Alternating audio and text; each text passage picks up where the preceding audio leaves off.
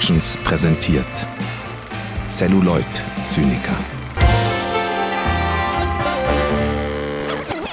Ja, ihr Lieben, damit herzlich willkommen zurück zu einer niegelnagelneuen Folge der Celluloid Zyniker in der Stammbesetzung mit meinem allerhühnerfreudigsten äh, Co-Host Moritz Fürste. Gorg, Gorg, Moritz, wie ist es? Ja, Bock, Bock, sage ich auch. Ähm, äh, mal eine private Frage, Finn. Hühner, ist das mal irgendwann was für dich? Also, also was, was meinst du, ist das, ist das cool, Hühner, Hühner zu besitzen? Ähm, ich, also ich kenne niemanden direkt, der Hühner besitzt, aber ähm, eine Podcast-Gang, die ich gerne höre, der äh, Sneakpot.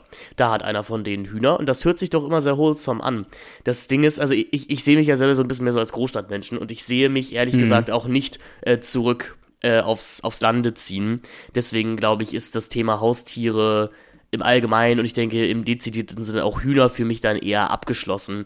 Aber wenn du dir jetzt Hühner anschaffen würdest, ich glaube, ich fände es cool. Also ich würde dann vielleicht immer vorbeikommen. Ich würde vielleicht auch einen Huhn so Pat Paten adoptieren. So. Also, also quasi du würdest, genau, du würdest Pate stehen für das. Ähm, also das würde dann auch implizieren, dass du die Eier dann, dann würde ich dir die Eier von dem Patenhuhn dann auch immer zuschicken. Ja, ich meine, ich bin jetzt, ich bin jetzt vegan, so deswegen, äh, deswegen, es wird, ähm, aber hey, man kann Eier ja auch anmalen oder so. Da geht schon einiges. Ja, gut, aber ist das dann, geht das dann, wenn man vegan, also es geht ja nur darum, dass ich zu essen, aber es geht schon darum, das als Deko zu benutzen? Also das geht dann? Also, oder ist das nicht auch. Naja, weil im Endeffekt äh, nimmst du dem Tier ja äh, trotzdem äh, quasi etwas, woraus ein Nachfahre hätte entstehen können, wenn das Ei befruchtet geworden wäre. Äh, ich meine, damit haben wir schon die erste Frage, die wir unseren HörerInnen hier stellen können. Wie seht ihr das äh, Vegan sein und Hühnereier bemalen? Go oder No-Go? Oder G oder kein G, wie, wie, wie, wie die hippen jungen Kids sagen. Ja, vegan und Ostern, passt das zusammen? Ja, das ist natürlich die große Frage, die wir jetzt hier stellen. Ich meine, darüber wollen wir heute nicht reden. Wir wollen äh, eher darüber reden, äh, wilde Hühner. Wir haben über den ersten Film geredet, waren beide durchaus positiv überrascht. Und wir fragen uns jetzt, es gibt noch zwei Fortsetzungen. Es gibt die wilden Hühner und die Liebe und die wilden Hühner und das Leben. Die haben wir uns auch angeguckt und äh, wir wollen jetzt natürlich die Frage stellen, ähm, ist das gut oder kann das weg? Ja, und ich finde das eine sehr gute Frage. Also ich war ja nach dem ersten Teil wirklich sehr gehypt. Also irgendwie, ich, ich also ich habe die Filme ja, muss ich erstmal nochmal dazu sagen, wir haben das ja in der letzten Folge auch schon so ein bisschen aufgedröselt. Ich habe die Filme in meiner Kindheit nicht gesehen. Trotzdem ähm, haben diese Filme und auch die Bücher, ich bin jetzt gerade so ein bisschen dabei, mich durch die Hörbücher zu hören, bin stand jetzt gerade ähm, beim vierten Teil irgendwo im, im ersten Drittel, hab den äh, dritten, nee, hab den, welcher Teil ist es? Äh, müsste, glaube ich, den, nee, dann habe ich den dritten Teil irgendwie übersprungen oder den vierten Teil übersprungen. Ich habe das, die, die wilden Hühner und das Glück habe ich auf jeden Fall als Buch übersprungen und bin jetzt gerade im ersten Drittel von äh, Die Hühner und die Liebe. Ja, weil dir die, weil dir die Pferde zu mädchenhaft waren, weil du dir so gedacht hast, nee, ich bin Junge und Pferde interessieren mich nicht. Nee, weil ich dachte, das ist einfach nicht relevant für unseren Podcast, weißt du? Ich habe da, ich habe da ökonomisch gedacht. Mhm. Ich dachte so, die wilden Hühner das Glück. Das einzige, was in der Inhaltsangabe irgendwie relevant schien, ist, dass dieser Mike da irgendwie etabliert wird, der im Film, also in die wilden Hühner und die Liebe halt auch auf einmal auftaucht und da ist. Und dann wird immer so ein bisschen retrospektiv erklärt, dass der wohl irgendwie auf so einem Pferdehof äh, mit der Frieda zusammengekommen ist. Ähm, und deswegen äh, schien mir das nicht so wichtig. Ich dachte, gut, vielleicht hörst du tatsächlich mal in das Buch äh, Hühner und die Liebe rein, um vielleicht auch ein paar signifikante Unterschiede zu erkennen, äh, wo ich auch gerne gleich noch mit dir drüber sprechen möchte, weil da doch ein, zwei Punkte sind, die durchaus spannend sind äh, aus der äh, Adaptions- äh, geschichtlichen Perspektive heraus.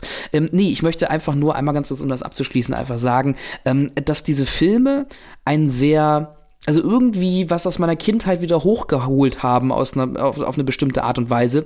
Ähm, obwohl ich in meiner Kindheit eigentlich nie etwas mit diesem Film zu tun hatte. Also das fand ich so super spannend. Also ich habe mich in so ein kindliches Gefühl, in so ein kindlich-jugendliches Gefühl zurückgesetzt äh, gefühlt, ohne aber halt eigentlich eine, ja, also ein, ein, ein, äh, ein Bezug dazu zu haben, also ein, ein, ein, ein, ein Bezug zu, zu meiner Kindheit so richtig. Ich weiß nicht, wie es dir ging. Also hat das irgendwas, haben diese Filme irgendwas bei dir ausgelöst emotional oder fandst du die einfach nur süß? Ich, ich weiß genau, was du meinst. Ich, ich glaube schon, wir beschweren uns, oder auch ich bin ja jemand, der sich sehr darüber beschwert, dass ähm, es dem deutschen modernen Kino so ein bisschen an so Slice of Life Coming-of-Age-Filmen mangelt. Vielleicht auch so an generationsdefinierenden Filmen. Gut, jetzt kann man manchmal auch sagen, dass man diese Gener Generationdefinition erst so 10, 15 Jahre später äh, festhalten kann. Aber ich finde schon, dass diese drei wilden Hühnerfilme, eben weil sie ja auch zu einer Zeit spielen, wo wir beide ungefähr in dem Alter der, der ProtagonistInnen waren, doch sehr mhm. viele Kindheits- und Kindheit- und Jugenderinnerungen bei mir hochgekitzelt haben. Am meisten muss ich sagen, tatsächlich der dritte Teil, wo es dann auch Klassenfahrt gibt. Denn ähm, also die Klassenfahrt, irgendwie darüber habe ich mit äh, Patrick, also ähm, meinem anderen Co-Host hier von German Gulasch, äh, schon mal drüber gesprochen. Die Klassenfahrt ist für mich schon sowas Urdeutsches. Also das ist, das, also das ist so eine mhm. Sache, das kenne ich nicht aus anderen Kulturen. Das ist also diese Jugendherberge mit den Etagenbetten, der gestreiften Bettwäsche und dem schlechten Hagebuttentee, das ist wirklich urdeutsch. Ähm, und ich fand es schön, dass die wilden Hühner das aufgegriffen haben und ich finde, das haben sie auf eine sehr interessante Art und Weise gemacht. Ich meine, dazu werden wir noch kommen, aber dieses Gefühl, du fährst so mit deinen Freunden, also natürlich mit deiner Gang auch mit auf Klassenfahrt und dann verpasst du irgendwie so einen Moment, wo es eine Grüppchenbildung gab für den Abend und du sitzt dann irgendwie so alleine auf dem Zimmer und es ist, es ist irgendwie zu spät, jetzt wieder zur Gruppe zurückzukommen und du weißt nicht so richtig, was du machen sollst. Und du sitzt einfach alleine in diesem Jugendherbergenzimmer. Das ist, finde ich, so eine ganz besondere Ästhetik und Lebens- und so ein ganz besonderes Lebensgefühl, dass dieser dritte wilde Hühnerfilm, die wilden Hühner, das Leben richtig, richtig gut emuliert hat für mich. Also, das waren Gefühle, die ich, von denen ich gar nicht wusste, dass ich sie nochmal wieder fühlen wollte, geschweige denn, dass ich es durch Kunst aufgearbeitet sehen wollte, aber äh, es hat sehr gut funktioniert. Mhm. Ja, und ich finde ja eigentlich dieses Motiv der Klassenfahrt irgendwie recht spannend, ähm, weil es hatte mich so ein bisschen erinnert, äh, vor allen Dingen an die letzte, war das jetzt die letzte Staffel How to Sell Drugs Online Fast? Ich glaube ja, ähm, wo sie in den ersten paar Folgen auch auf Klassenfahrt waren. Und da hatte ich irgendwie das Gefühl, dass das so ein ein, ein, ein Hilfegriff, sage ich mal, der Autorinnen waren, ähm, war irgendwie zu sagen, hm, ja, wir haben jetzt eigentlich in der Schule alles zu Ende erzählt, ach komm, lasst unsere Protagonistinnen jetzt mal auf Klassenfahrt fahren, vielleicht haben wir da einfach mal eine neue Umgebung, können dann neue Sachen erzählen. Ähm, und bei Facke Goethe ist es ja, glaube ich, auch so, da wird dann auch irgendwann im dritten oder vierten Teil fahren sie auf einmal auf Klassenfahrt, weil halt alles Im in der zweiten. Schule und alles im zweiten Teil, ähm, weil in der Schule, in diesem Schulkosmos eigentlich alles auserzählt ist und man da nichts Neues mehr erzählen kann. Und da fragte ich mich dann eben, ähm, bevor wir den Film geschaut haben, die, die äh, Hühner und äh, das Leben, ob das hier vielleicht auch ein Griff ins Klo ist, äh, eben in dem Sinne zu sagen, äh, ja, so, wir, wir greifen jetzt dieses Motiv der Klassenfahrt raus, um nochmal was anderes zu erzählen. Aber da, finde ich, können wir ja sowieso später auch nochmal drauf eingehen. Ähm, arbeiten die trotzdem diesen, diesen Kern dieser Klassenfahrt heraus. Also das, das, das, was, was eine Klassenfahrt auch mit einer Gruppe macht, mit, mit, mit, den, mit den Figuren macht, ähm, das passt schon alles sehr gut hier. Und, und das hat mich positiv überrascht, weil ich eben diese Klassenfahrt als Motiv immer nur als Hilfegriff äh, kenne, um eben neue Elemente erzählen zu können. Ich glaube, was den wilden Hühnern halt über alle drei Filme hilft, ist, dass es eben alles so herrlich klein ist. Also, weil du eben Fuck You Goethe angesprochen hast, da geht es halt ja, glaube ich, nach Bangkok oder sowas auf Klassenfahrt. Worüber sich im Film an sich, also über die Prämisse, wird sich im Film auch ein bisschen lustig gemacht, aber welche deutsche Schule fährt denn nach Bangkok auf so eine stinknormale Klassenfahrt? Und auch How to Sell Drugs ist ja über den Plot, der erzählt werden muss, irgendwie nochmal größer angelegt und sie sind ja, glaube ich, wenn ich mich erinnere, auch nur so eine Folge wirklich, äh, wirklich auf diesem, auf diesem Ausflug. Ähm, und die wilden Hühner fahren halt in irgend so ein Landschulheim. Das, das auch genauso ausschaut, wie man das kennt und machen und machen Dinge, ja, die man selber gemacht hat. Also man steht in so einer super schlechten Jugenddisco rum, in der es natürlich nur Cola zu trinken gibt. Irgendwelche Leute haben dann Wodka mitgenommen und diese Tristesse fängt der Film schon richtig sympathisch ein. Ja. Ich fand auch diese Bilder einfach immer schön, wie dann da die Leute mit ihren hochgekrempelten Hosen barfuß in dem Bach stehen und probieren, irgendwelche Kröten einzufangen. Also diese klassischen Aktivitäten, diese, diese Aufgaben, die, die, die die LehrerInnen dann immer sich aus den Rippen geschnitzt haben, wie man jetzt nochmal schön in die Natur gehen kann und so ein bisschen mal an der, mal, mal in der Natur äh, mal lernen kann. So, ne? Das, das fand ich auch, fand ich spannend, dass das hier auch aufgegriffen wird. Also, das war halt irgendwie, es war so realitätsnah und irgendwie gerade auch Absch Abschussfahrt, gut, das war jetzt, ist natürlich jetzt nicht im Sinne, war jetzt keine klassische Klassenfahrt, kann man so sagen, das war eben so eine, so eine Abi, Abi-Fahrt, kann man ja schon fast ja, sagen. Ja, also es wird nicht so ganz gesagt im Film, was es ist, also es ist so eine Leistung, also das, was hatten wir ja zum Beispiel in unserer alten Schule auch, also diese Kursfahrten halt. Ähm, ich glaube, das, also die, die Studienfahrt mit deinem LK Was ja lustig ist, was ich in der Folge auch schon erwähnt hatte, dass ich tatsächlich genau diese Fahrt mit meinem Deutsch-LK nach Prag gemacht habe. mit dem Deutsch-LK nach Prag, also nicht mit dem Geschichtsleistungskurs nach Prag. Nee, ich bin mir aber auch unsicher, was für eine, mit was sie da eigentlich äh, in Abschlussfahrt nach Prag fahren. Dafür interessiert sich der Film auch nicht, aber wir sind natürlich äh, Franz Kafkas wegen nach Prag gefahren. Ja, selbstverständlich, klar. Äh, nur, nur deswegen. Ähm, ja, aber wollen wir vielleicht, bevor wir jetzt zu viel über den dritten Teil reden, erstmal uns um den zweiten Teil kümmern. Die wilden Hühner und die Liebe. Also ähm, ist eigentlich eben der ähm, vorletzte Band, äh, den Cornelia Funke geschrieben hat. Ich verlese einmal die ist es, ist es nicht sogar der letzte? Also, weil wie ich das verstanden hatte, hat sie ja diese vier Bücher geschrieben und das Leben ist dann nach Motiven von ihr. Also der, auch der, der, der Romanband äh, und das Leben ist dann so nach Motiven von ihr geschrieben worden. Oh, das wäre jetzt gefährliches Halbwissen von mir. Da möchte ich dann lieber nicht Du, du verliest die Inhaltsangabe und ich versuche nochmal rauszufinden, äh, wie sich das mit dem Leben verhält. Das ist gut. Schön, dass du dich damit beschäftigst, wie es sich mit dem Leben verhält. Aber die Liebe, wir kommen zur Liebe. Die Liebe kann die schönste Sache der Welt sein. Aber manchmal ist sie furchtbar kompliziert. Diese Erfahrung müssen nun auch die wilden Hühner machen. Mit mehr oder weniger schmerzhaften Nebenwirkungen. Melanie wurde von ihrem Freund Willi für die ältere Nena verlassen und ist am Boden zerstört. Sprotte hat mit Eifersucht zu kämpfen, denn ihr Freund Fred oder Fred bekommt ausgerechnet von Nana Englisch-Nachhilfe. Als wenn das und die Liebesprobleme der anderen Hühner, Frieda, Wilma und Trude nicht genug wären, will Sprottes Mutter nun auch noch den unsympathischen Fahrlehrer Mossmann heiraten. Und das ohne überhaupt richtig verliebt zu sein. Dabei ist Sprottes seit zwölf Jahren verschollener Vater Christian gerade wieder aufgetaucht. Ja, so ja und nein würde ich zu dieser Inhaltsangabe sagen. ähm, die, die fokussieren sich jetzt doch sehr stark, also was man dem Film auch gleich vorwerfen kann. Die spannendste Geschichte des Films bekommt in dieser Inhaltsangabe, wird in dieser Inhaltsangabe nicht erwähnt. Und dieses ganze Gefahre um Fred und Nana, ja, das ist für fünf Minuten auch mal Thema in dem Film. Das möchte ich hier gar nicht, ähm, gar nicht abweisen. Aber der Kern des Films ist ja ein anderer. Und der Kern des Films, oder der ist für mich, weil das ist auch der, an den ich mich erinnert habe, was mich zu der Aussage verlitten hat, in der letzten Folge zu sagen, dass uns mit Die wilden Hühner und die Liebe der beste Teil der Reihe bevorstehen würde. Und das musste ich, nachdem wir den Film gemeinsam gesehen hatten, revidieren. Ähm, die Liebe hat sehr viele schöne Elemente und ist, glaube ich, wirklich explizit für Kinder und noch werdende Teenager. Also so Zielgruppe 8 bis 12, denke ich auch immer noch ein ziemlich schöner Film, weil es einen eben sehr behutsam an viele Themen ranführt. Aber ich habe gemerkt, im Vergleich zu Teil 1 und Teil 3 fiel es mir sehr, sehr schwer, teilweise die Probleme unserer wilden Hühner wirklich ernst zu nehmen, was einfach daran lag, dass ich denen einfach super gerne häufig sagen wollte, ihr seid aber halt auch 14. So.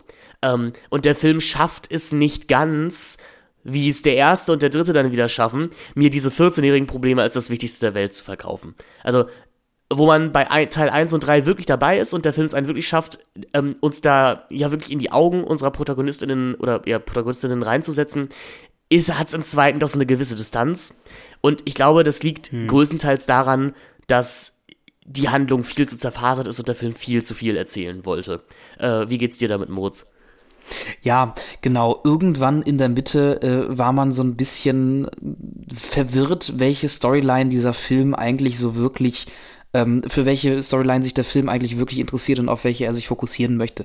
Also ähm, das hatten wir im ersten Teil eigentlich ähm, witzigerweise als positiv hervorgehoben, dass der Film eben viele kleine Spannungsmomente aufmacht. Aber der erste Teil hatte irgendwie ähm, diesen diesen recht roten Faden dann ja doch mit der Bandengründung und mit diesem mit diesem mit dieser Heist-Geschichte, wo sie dann auch den äh, die die Hühner klauen und so. Das das hatte irgendwie, das fühlte sich stringenter an. Das so und und das ist im zweiten Teil verliert es sich so ein bisschen. Im zweiten Teil werden eben viele kleine Geschichten erzählt. Da wird irgendwie probiert, jeder Liebesgeschichte auch irgendwie so seinen Platz einzuräumen. Ähm, aber das, äh, da fehlt halt der Fokus. Ja, und man muss ja auch sagen, dass, dass der erste Teil halt dezidiert aus der Sicht von Sprotte erzählt war. Das heißt, wir waren eigentlich fast ausschließlich irgendwie bei Sprotte und alles, was wir mal von den anderen wilden Hühnern gesehen haben, das haben wir von Sprotte erzählt bekommen aus dem Aufkommentar. Und Sprotte ist irgendwie noch die Erzählerin dieses zweiten Filmes, aber wir springen doch in der Perspektive sehr, sehr viel zwischen den verschiedenen wilden Hühnern hin und her. Und dann will der Film uns gleichzeitig auch noch was über Sprottes Mutter eben erzählen und verhebt sich dabei halt häufig irgendwie im Fokus und hat eben, wie du gerade schon auch gesagt hast, das Problem, dass eigentlich die ganze Handlung nach einer Stunde auserzählt ist oder alle Konflikte, die in der ersten Stunde aufgemacht wurden, nach 60 Minuten beendet sind und sich dann und dann meandert der Film wirklich für 40 Minuten noch irgendwie auf eine Zielgerade hin. Und das war ein bisschen schade ich möchte jetzt ja nicht sagen, dass ich mich nicht für die, für alle Probleme der einzelnen Hühner irgendwie interessiere und vor allen Dingen auch für die Mutter. Das muss man ja auch sagen. Irgendwie fühlen sich gerade die Probleme der Erwachsenen immer irgendwie auch spannender an als die Probleme von den Kindern. Ich finde, in das Leben ändert sich das so ein bisschen, aber auch da natürlich, weil der Fokus sehr weit weg geht, auch von den Erwachsenen.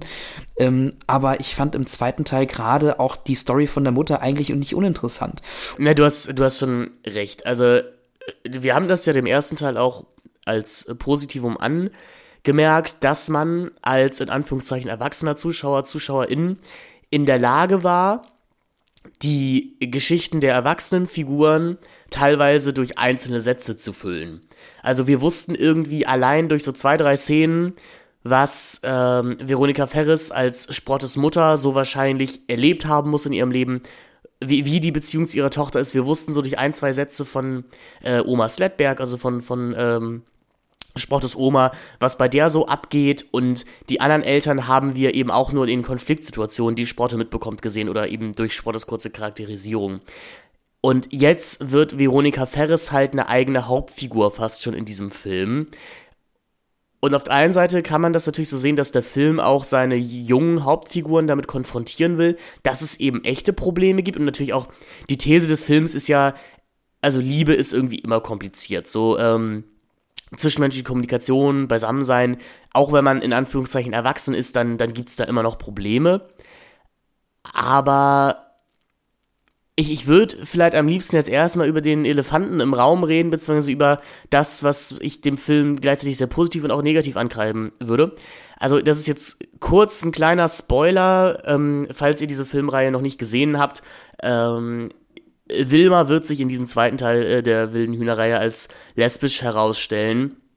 Und als damals Neunjähriger oder so, als ich den Film das erste Mal gesehen habe, empfand ich das als wahnsinnig mutig und progressiv, äh, auch so unkomödiantisch über Homosexualität zu reden. Und das sage ich jetzt wirklich so, weil ich natürlich als Kind damals eher klischeehafte und komödiantische Bearbeitung von Homosexualität kannte. Wir haben ja bereits über die Michael Bulli-Herbig-Filme geredet zu meiner Schande muss ich sagen, war das größtenteils mein, mein Bild von Homosexualität in Filmen zu der Zeit. Und dann eben doch diese sehr, wie ich fand, ähm, respektvolle und äh, zärtliche Annäherung an das Thema zu sehen, das hat mich mit neun Jahren sehr beeindruckt. Jetzt habe ich den Film nochmal gesehen und muss sagen, ja, äh, das Thema Coming Out, äh, erste lesbische Liebe und auch vielleicht das Unverständnis, auf, man, auf das man damit in einem großen Teil der Gesellschaft traf und leider heute ja auch noch trifft, das ist nominell in dem Film durch schon drin, aber so richtig interessieren tut sich der Film dafür nicht, denn der Film nimmt ständig eine heterosexuelle Perspektive ein und wenn man jetzt ganz böse ist, würde ich sagen, geht es in dem Film nicht darum, wie Wilma ihr Coming Out hat und ähm, was das mit ihr macht, wie sie, wie sie damit klarkommt, welche Hindernisse sie vielleicht in den, in den Weg kommt, sondern es geht eher darum, wie du als Hetero-Freundin darauf zu reagieren hast, wenn jetzt eine deiner Freundinnen ein Coming Out hat. Das zeigt sich halt sehr schön dann in der Szene, in der Wilma fast ihr forciertes Coming-out hat. Man muss so sagen, äh, Fred und Sprotte erwischen äh, äh, Wilma und ihr Love Interest. Ich glaube, sie heißt Nele. Ich habe ihren Namen leider gerade ähm, vergessen, aber vielleicht kann ich das kurz noch einmal äh, rausfinden. Äh, nee, Leonie heißt sie. Leonie, stimmt, du hast recht, sie heißt Leonie, genau, äh, nicht Nele. Ähm, genau, also äh, Fred und Sprotte treffen Leonie und Wilma einmal eben am Wohnwagen bei den Hühnern. Und das ist irgendwie schon so ein bisschen komisch, weil Wilma und Leonie sich sehr ertappt fühlen. Und dann haut äh, Fred halt eben später raus, dass der Steven die beiden auch schon mal gesehen hätte, wie sie sich geküsst haben, was irgendwie auch eine ein bisschen merkwürdig inszenierte Szene ist, ähm, wie wir das sehen. Wilmers Coming Out wird dann forciert am Fünfjahres, äh, an der Fünfjahresfeier der wilden Hühner. Und Melanie reagiert da gar nicht gut auf, die hat, äh, haut ein paar sehr homophobe Äußerungen raus. Also Melanie wurde ja auch im ersten Teil schon so ein bisschen als die sehr oberflächliche, als sehr oberflächliche Huhn gekennzeichnet. Das lebt sie in diesem zweiten Teil komplett aus. Und Wilma ist verständlicherweise komplett fertig und aufgelöst und rennt weg. Und der Film hält es dann halt irgendwie auf der einen Seite, also okay, wir müssen das jetzt gerade hier auf zwei Seiten betrachten. Ich glaube schon, dass wie der Film das zeigt, dass es wahrscheinlich schon irgendwie eine altersgerechte Entsprechung ist, dass unsere 13-jährigen Figuren auch nicht die Weitsicht haben, zu ihrer Freundin zu gehen und erst mit der zu reden, sondern unter sich bleiben. Ich hätte mir nur vielleicht auch von einer erwachsenen Regisseurin und Drehbuchautorin gewünscht, dass man da vielleicht eine gewisse Utopie reinbringt und eben vielleicht auch jungen Mädchen, die genau in der Situation von Wilma sind, irgendwie das Gefühl gibt, dass es sowas wie Solidarität und Rückhalt gibt denn das propagiert dieser Film, die wilden Hühner und die Liebe und eigentlich alle wilden Hühner überhaupt nicht. Also man, fragt sich ab diesem zweiten Teil eigentlich, warum diese Girls eigentlich überhaupt miteinander befreundet sind. Weil äh, ähm, Zusammenhalt und Solidarität unter ihnen gibt es seltenst. Ja, obwohl man muss ja schon sagen, dass, dass, dass Sprotte und äh, ich würde Trude mal so ein bisschen rausnehmen, aber, ähm, aber Sprotte und Frieda sie ja durchaus schon supporten, beziehungsweise, naja, du hast schon recht, die nehmen eher so eine Vermittlerposition ein, also probieren halt irgendwie die, die, die, die Bande wieder zusammenzubringen. Ja, genau. Ähm, und probieren das Melanie irgendwie nahezulegen, das doch nicht so eng zu sehen. Ähm, aber ich finde schon, dass da durchaus ein gewisser äh, Support-Status da ist. Ich würde es jetzt nicht so super krass sehen, aber ja, grundsätzlich äh, stimme ich dir da auf jeden Fall zu. Ähm, es geht eher darum, ähm, genau, wie du schon sagst, die Perspektive einzunehmen, wie gehe ich als äh, heterosexuell, äh, ähm, als heterosex heterosexueller Mensch äh, damit um, äh, wenn jemand anderes eben eben homosexuell ist. Und, und äh, die Perspektive von ihr wird irgendwie wenig, also von der Wilma wird, wird wenig beleuchtet. Am, am schlimmsten, also am, am merkwürdigsten ist es ja tatsächlich dann in der Szene, ähm, es gibt so als verknüpfendes Element in diesem Film die Liebe, äh, ein Theaterstück, eine Inszenierung von William Shakespeares, äh, ein, Mit, äh, ein Sommernachtstraum, äh, inszeniert von unserer Frau Rose, gespielt von Jessica Schwarz.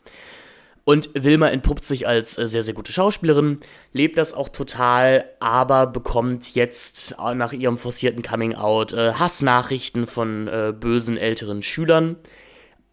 Und anstatt dass mal irgendeine Figur zu der armen Wilma sagt, weißt du nicht, du bist das Problem, sondern die Jungs und wir halten zu dir, ist der einzige Art von Support, den sie auf diese Nachrichten bekommt, ja, da musst du drüber stehen. Und das, das fand ich doch ein bisschen merkwürdig, dass es, also dass dieses arme Mädchen im ganzen Film nicht einmal gesagt bekommt, mit dir ist überhaupt nichts falsch oder sowas, Wilma, oder ähm, das sind die Idioten, nicht du, aber nur zu sagen, ja, da muss man halt durch also das hat sicherlich auch eine gewisse Realität in sich, das möchte ich gar nicht bestreiten, vor allem in der Schule, hat anders sein als ein wie auch immer definierter Mainstream immer was mit Durchhalten zu tun und was mit drüberstehen zu tun. Aber gerade beim Thema Homosexualität und gerade auch bei einem Kinderfilm, der sich eine Pädago ein, ein gewisses pädagogisch wertvoll Siegel aufgeschrieben hat und von der fucking Filmbewertungsstelle Wiesbaden ja auch mehrfach so ausgezeichnet wurde, da hätte ich mir auch im Jahre 2017 irgendwie mal eine, ein, ein bisschen mehr Liebe für die homosexuelle Figur gewünscht. Ich möchte auf der anderen Seite auch nochmal sagen, wie gesagt, es ist 2007, es ist ein Kinderfilm und es ist in gewisser Weise schon, schon okay und ich weiß auch nicht, in, inwieweit ich hier zu sehr aus dem 2023er Blick da drauf schaue. Aber das, das ist mir wirklich ein bisschen sauer aufgestoßen. Hm. Ist nicht sogar zwischendurch noch, steht da nicht sogar noch die Debatte im Raum, ähm, die Wilma umzubesetzen oder dass Wilma halt rausgeht, auch aus der Produktion, ähm, damit es besser für die Produktion ist? Das weiß ich nicht mehr so genau. Ich weiß, dass sie selber eigentlich gehen will, weil sie diese Hassnachrichten nicht mehr erträgt. Äh, sie dann aber ja von den wilden Hühnern und eigentlich auch dem Cast umgestürkt wird, dass sie eben so eine gute Schauspielerin wäre und dass sie da drin bleiben soll. Mhm Aber also wirklich diese, diese, diese Szene, in, in der diese, äh, in der, und auch selbst Frau Rose, hm. die es ja besser wissen sollte als Pädagogin. Ich möchte an dieser Stelle, wie gesagt, wirklich sagen, ich finde die Reaktion von ihren AltersgenossInnen fast entschuldbar dadurch, dass sie einfach alle 13 sind und nicht so viel Lebenserfahrung haben und noch kein soziales sensorisches Feingefühl haben. Aber dass auch der Frau Rose nichts Besseres einfällt als, ja, da musst du drüber stehen. schwierig, schwierig. Also verrät dann vielleicht auch einfach mehr über Frau Rose und über die Spieß und über die, diese, ja, latente Spießigkeit, die eine gewisse Generation immer noch mit Homosexualität hat. Also mit diesem, ja, ich finde das schon okay, aber sehen will ich das nicht. Ne? Man, man kennt es. Ich mhm. glaube aber nicht, dass das der Punkt des Films war. Also ich, ich glaube nicht, ich glaube nicht, dass er uns Frau Rose auch irgendwie als sich nach außen sehr aufgeklärt, sehr, sehr, sehr hip, irgendwie sehr hilfsbereit, aber im Inneren total konservativ präsentieren wollte. Zwei Herzen schlagen gerade ach in meiner Brust, denn das eine Herz ist halt acht Jahre alt und äh, findet das äh, ziemlich toll und ziemlich mutig und das 24-jährige äh, Herz sagt halt, ja, nice try, Leute, hm, hätte man besser machen können. Wir sind jetzt allerdings, muss man natürlich auch sagen, an dieser Stelle hier beide keine äh, homosexuellen Mädchen äh, mit 13. Und jetzt mal wirklich ganz das wäre wirklich was, was mich interessieren würde. Ähm, wie habt ihr die Szene damals, wenn ihr die Filme als Kinder oder als Jugendliche gesehen habt, wie habt ihr diesen und die Liebe-Film damals wahrgenommen? Das würde mich wirklich interessieren. Schreibt uns das gerne. Ähm, vielleicht, vielleicht, ähm, da kann man bestimmt auch noch mal was draus machen. Denn ich habe das Gefühl, dass ich so mit meiner Reaktion auf den Film eben als Kind auch nicht alleine war. Äh, dass wir das nämlich alle irgendwie wahnsinnig toll fanden, dass, dass sowas präsentiert wurde. Und ich würde auch noch spannend finden, wie fanden ihr das da, wie fandet ihr das damals? Habt ihr den Film vielleicht seit damals auch wieder geschaut und wie hat sich euer Blick darauf gewandelt? Ich hatte ja am Anfang gesagt, dass ich ähm, die Bücher, also dass ich die Bücher jetzt so zum, zum großen Teil mir angehört habe. Und äh, du sprachst ja vorhin das Theaterstück an, was da gespielt wird. Was ich übrigens dem Film wirklich zugutehalten muss, ich finde diese diese zweite Ebene mit dem Theaterstück oder diese Side-Storyline, die zieht sich ja tatsächlich dann doch immer wie so ein roter Faden durch, das, durch den ganzen Film. Ähm, das ist eigentlich so das, was, was finde ich, den Film so ein bisschen zusammenhält und von da aus quasi dann immer die einzelnen Liebesthemen erzählt. Und du hast natürlich hier den Sommernachtstraum ähm, von Shakespeare in dem Film ähm, der ja auch eben symbolisch für so ein Wirrspiel steht und halt auch äh, verschiedene LiebespartnerInnen, die miteinander irgendwie äh, in, in, Kontakt kommen und aber da sind dann auch die Geschlechterrollen immer recht fluide. Ähm, so, jetzt ist es aber recht spannend, finde ich, ähm, dass sie sich im Film für den Sommernachtstraum entschieden haben. Im Buch ist es aber tatsächlich, was ihr wollt, beziehungsweise wie es euch gefällt.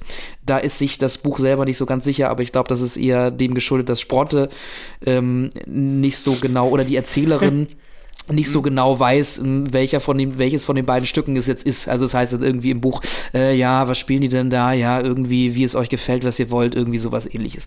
Und man muss ja auch sagen, äh, äh Shakespeare, beziehungsweise eigentlich ja die deutsche äh, Übersetzung, ähm, hat da jetzt keinen ähm, mega guten Job gemacht. Ich glaube, in Eng im Englischen ist es tatsächlich As You Like It und irgendwie, es heißt nicht What You Want. Nee, ich glaube, das heißt irgendwie anders. Das hatten, das hatten, im Englischen ist es tatsächlich ein bisschen, ähm, ein bisschen besser getrennt. Kann man das ein bisschen besser unterscheiden. Aber da die, ich weiß nicht, deutsche Übersetzung bin ich jetzt nicht so super glücklich geworden. Jetzt frage ich mich halt nur, ähm, warum hat man sich im Film tatsächlich für einen Sommernachtstraum entschieden und nicht, ähm, was ihr wollt, genommen und wie es euch gefällt? Äh, weil es das populäre Shakespeare-Stück ist würde ich jetzt einfach mal sagen. Ähm, und ich glaube, weil der Gag, also ähm, der Gag, im Buch sieht den Gag total, dass man vielleicht als, ähm, äh, als Schülerin auch nicht ganz weiß, welches der Shakespeare-Stücke man gerade aufführt. Äh, wie es euch gefällt, heißt übrigens äh, As You Like It äh, in, in der Übersetzung. Mhm. Beziehungsweise, ich glaube, es hat noch einen zweiten Namen, irgendwie Twelve Nights oder so. Genau, also äh, wie es euch gefällt, heißt tatsächlich einfach äh, As You Like It. Und ähm, was ihr wollt, äh, heißt 12 Night or What You Will. Aber ich, ich denke man einfach, man hat sich hier für den Sommernachtstraum entschieden, weil das das populäre Shakespeare-Stück ist und weil das ja tatsächlich auch irgendwie ein Stück wäre, was an so einer Schule gespielt worden äh, werden würde. Ich erinnere mich jetzt nicht, ob wir in unserer Schulzeit ähm, eine Aufführung vom Sommernachtstraum von unseren Theater-Gs über uns ergehen lassen mussten. Ich erinnere mich an eine Romeo und Julia Aufführung. Das ist es dann aber auch. Mm. Und das, da gebe ich dir recht, das ist total sweet gemacht, diese ganze, diese ganze Aufführung. Da gibt es auch irgendwie den schönen Gag, dass irgendwie so ein Schönling-Schüler zu schlecht war, um scha zu schauspielen und jetzt halt der Oberbeleuchter geworden ist. Es hat ja eben halt auch viel mit Performance zu tun. Also ich will jetzt hier nicht in den Judith Butler-Diskurs äh, reinsteigen, aber es ist natürlich halt wieder Gender Performance irgendwie, die hier, also das mhm. Thema, was hier auch so ein bisschen aufgemacht wird. Und das finde ich halt wiederum spannend, weil, ähm, also ich bin tatsächlich im Sommernachtstraum nicht so richtig firm. Ich weiß halt nur, dass es da, dass da am Ende irgendwie irgendwer in einen Esel verwandelt wird und dass die alle in so einem, äh, in so einem Wald rum, rum, äh, rumstrolchen und irgendwie so ein, so ein paar Elfen auftauchen. Ähm, ich kenne mich tatsächlich bei Wie es euch gefällt recht gut aus, weil da habe ich auch mal mitgespielt in einer Inszenierung. Ähm, und da geht es tatsächlich auch viel um Verkleiden und also da verkleidet sich die, die Hauptfigur äh, Figur, verkleidet sich eben als Mann, um ja, um, um eben auch die, die, sag ich mal, die, die Vorurteile, die man zur männlichen Rolle mitbringt, auch irgendwie ausspielen zu können. Ähm, und äh, da sind die, da sind die Rollen und dieses ganze, das ganze Gender-Thema irgendwie nochmal, finde ich, ein bisschen spannender als jetzt vielleicht im Sommernachtstraum. Ähm, deswegen glaube ich, hätte ich es da ein bisschen stärker gefunden, dann doch vielleicht ähm, äh, wie es euch gefällt, irgendwie zu nehmen. Aber du hast schon recht, es ist wahrscheinlich das populärere Stück. Ähm, aber ich finde trotzdem eben, dass du, dass, dass du damit äh, diese, diese Rollenthematik, also was ja auch immer noch so ein bisschen mit, mit, mit Irving Gothman äh, sicherlich auch noch irgendwie in Verbindung gebracht werden kann. Also äh, die ganze Welt ist Theater oder wie es, wie es euch gefällt heißt, die ganze Welt ist eine Bühne und wir sind nichts als Spieler. Ähm, hat finde ich einfach einen sehr guten Bezug. Und deswegen finde ich es einfach nach wie vor sehr schlau, das damit eingewebt zu haben. Mm, also im, im Sommernachtstraum geht es ja noch so ein bisschen mehr irgendwie auch um die Abi Arbitrarität von Liebe äh, mit, mit äh, Puck, diesem, diesem äh, ja, schandhaften Oberelf, der da seinen Schabernack treibt mit Liebestränken und sowas. Und so ein bisschen ist, ist die These von Die Wilden und die Liebe ja auch, dass Liebe eben was ist, was nicht kontrollierbar ist und was eben komplett zufällig passieren kann. Und äh, vielleicht haben sie sich deswegen für den äh, Sommernachtstraum entschieden. Und auch einfach, wie ich jetzt nochmal rausgefunden habe, zumindest in England ist es halt eines der beliebtesten Schultheaterstücke. Ah ja. Und ich weiß nicht, vielleicht hat man da auch schon so ein bisschen irgendwie auf die internationale Vermarktung geschielt oder sowas und äh, hat dann gesagt, vielleicht würde es, ähm, wenn eine englische, ein englisches Kind diesen Film schaut, irgendwie merkwürdig anmuten, dass man dieses, also dass man wie es euch gefällt, adaptiert und nicht äh, den, den, den Sommernachtstraum. Ähm, aber also die, die gehören auf jeden Fall zu den schönsten Szenen des Films, auch das immer mehr äh, überbordene Bühnenbild, das Frau Rose da entwirft, man merkt da auch, dass sich die wilden Hühner auch nicht so ganz für den Pop, äh, popkulturellen Zeitgeist verschließen können, denn so das Setup, wie Frau Rose da sitzt, das sieht schon mir sehr nach High School Musical aus und wie äh, Miss Darbus da sitzt mit diesem, in diesem Theatersaal und den beiden Doppellampen. Ähm, also da sieht man irgendwie auch, wo die Einflüsse herkamen und ich glaube auch die Idee, dieses Theaterstück so prominent einzubauen und das auch dann im Jahre 2007 direkt zu machen. Ich denke, das ist durchaus auch eine Antwort und ein Versuch der Marktfähigkeit ähm, auf, eben um auf High School Musical Bezug zu nehmen. Und den auch deutschen Teenagern zu sagen, guck mal, wir sind genauso hip, wir haben auch Theater äh, bei uns. Genau, wir könnten jetzt natürlich als nächstes mal über, äh, wir haben schon Veronika Ferres angesprochen als Sprottes Mutter. Die steht in so einer Art Liebesdreieck. Wir haben ja gelernt aus den, der neueren YA und irgendwie Adult-Literatur im zweiten Teil deiner, deiner Buchreihe muss ein Liebesdreieck für irgendwen entstehen.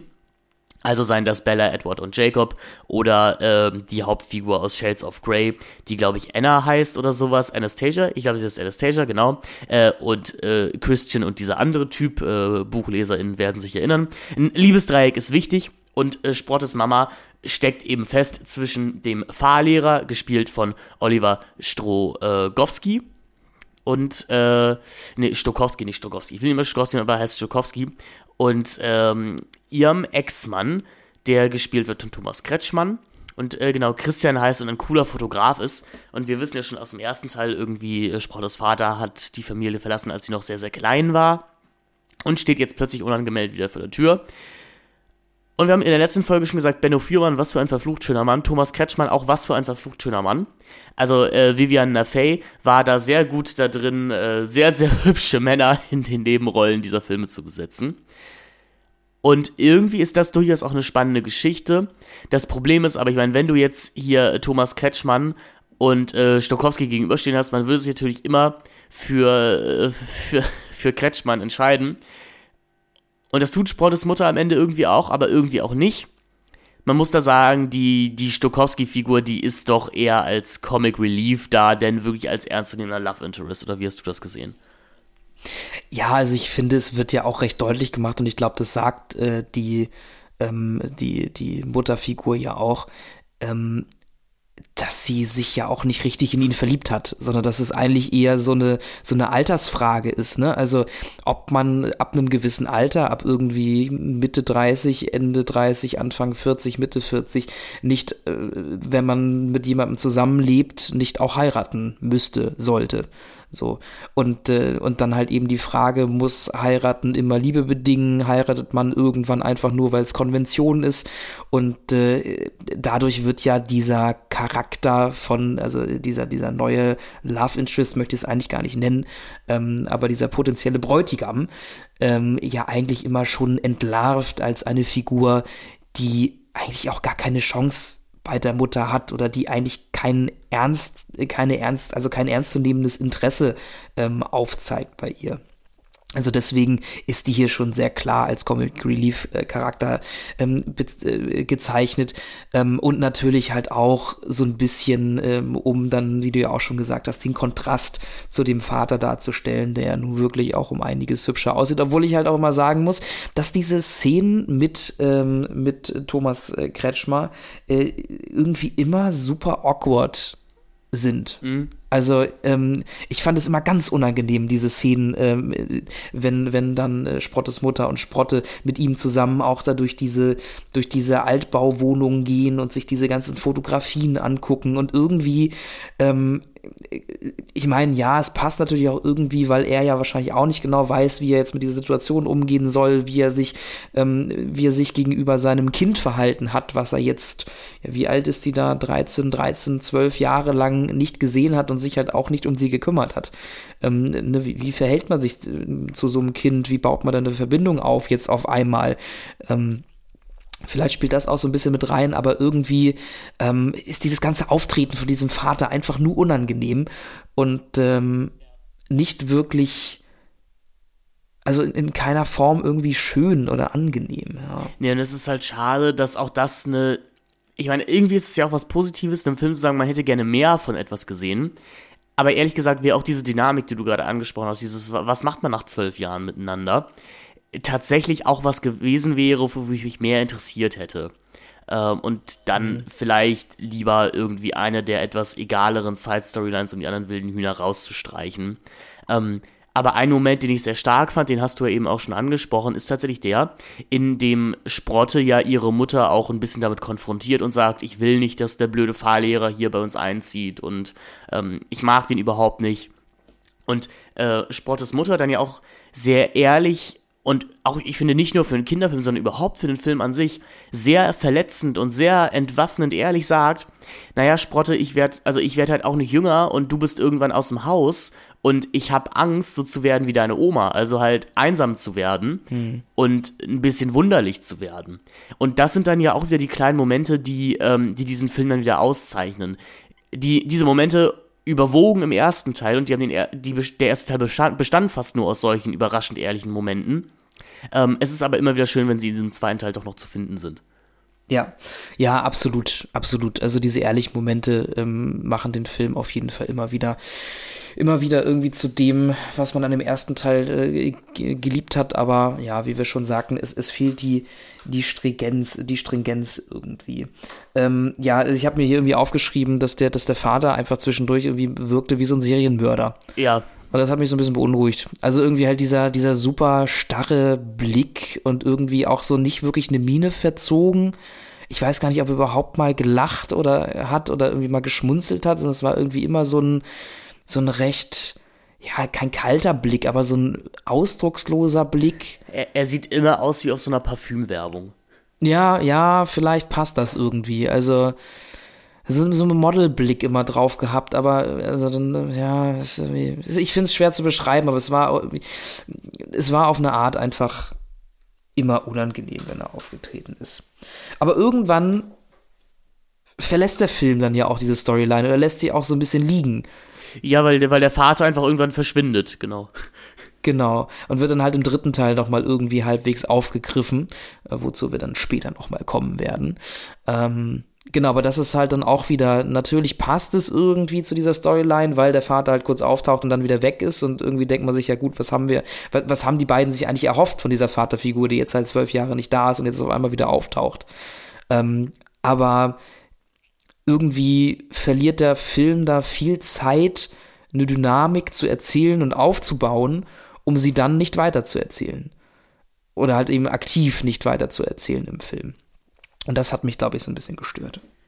Worüber man vielleicht auch nochmal reden müsste, also Jungs sind jetzt halt deutlich interessanter geworden natürlich für unsere wilden Hühner, denn fast alle stecken in irgendwelchen Beziehungen. Und deswegen ist es vielleicht auch nochmal ganz spannend so zu gucken, wie haben sich die Pygmäen eigentlich verändert. Da ist es dann irgendwie auch schade, dass während ich das Gefühl hatte, im ersten wilden Hühnerfilm alle Pygmäen irgendwie einen eigenen Character-Trait bekommen haben und durchaus als eigenständige Figuren wahrgenommen werden konnten, interessiert sich der Film jetzt eigentlich nur noch für Fred als, äh, als, als maskuline Figur. Und der Rest ist halt da. Also Torte ist nur noch der Sprüchekopf an dieser Stelle und bringt den einen oder anderen, also doch irgendwie auch sehr lustigen, aber auch einfach sehr, sehr durch den Spruch. Äh, Sex wird ein Thema, was ja auch irgend, ja auch spannend ist. Ähm, noch nicht so wie im dritten Teil, aber es, es wird schon angedeutet, dass die Pygmäen immer sexbesessener werden. Und Willi, der wirklich die tragische Figur des ersten Teils war, wird jetzt so ein bisschen zu so einer Milf Hunter 69-Figur runtergestumpft, der, nachdem er sich von Melanie getrennt hat, also wir erfahren irgendwie, dass offscreen äh, Wilma und Melanie kurz, nicht Wilma und Melanie, Entschuldigung, Willi und Melanie kurz eine Beziehung hatten. Die ist jetzt aber zu Ende und Willi datet jetzt irgendwie eine ältere Schülerin und das macht Melanie so eifersüchtig, dass sie jetzt auch anfängt, mit gefährlichen älteren Jugendlichen, mit Rockern, weil die fahren Mofa, rumzuhängen und bekommt dadurch einen schlechten Ruf an der Schule und auch ey, die Art, wie diese selbsternannten Freundinnen Melanie im Film roasten dafür, dass sie eine selbstbestimmte Sexualität hat und irgendwie vielleicht auch ihre Sexualität ausprobieren möchte, das äh, ist doch auch ein bisschen merkwürdig hier und da. Äh, ja gut, aber, aber die Frage ist da halt auch, es ist halt leider Realität, ne?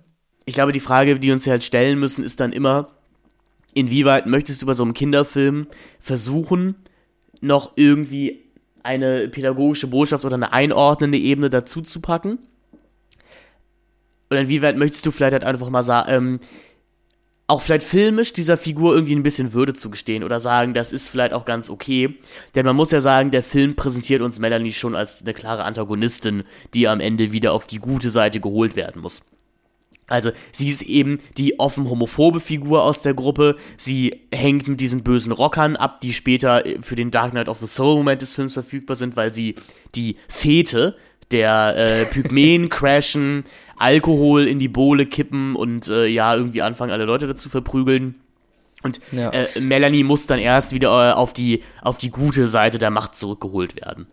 Ja, ähm, aber da jetzt mal äh, finde ich jetzt spannend, äh, weil du sagst ja die offen homophobe Melanie.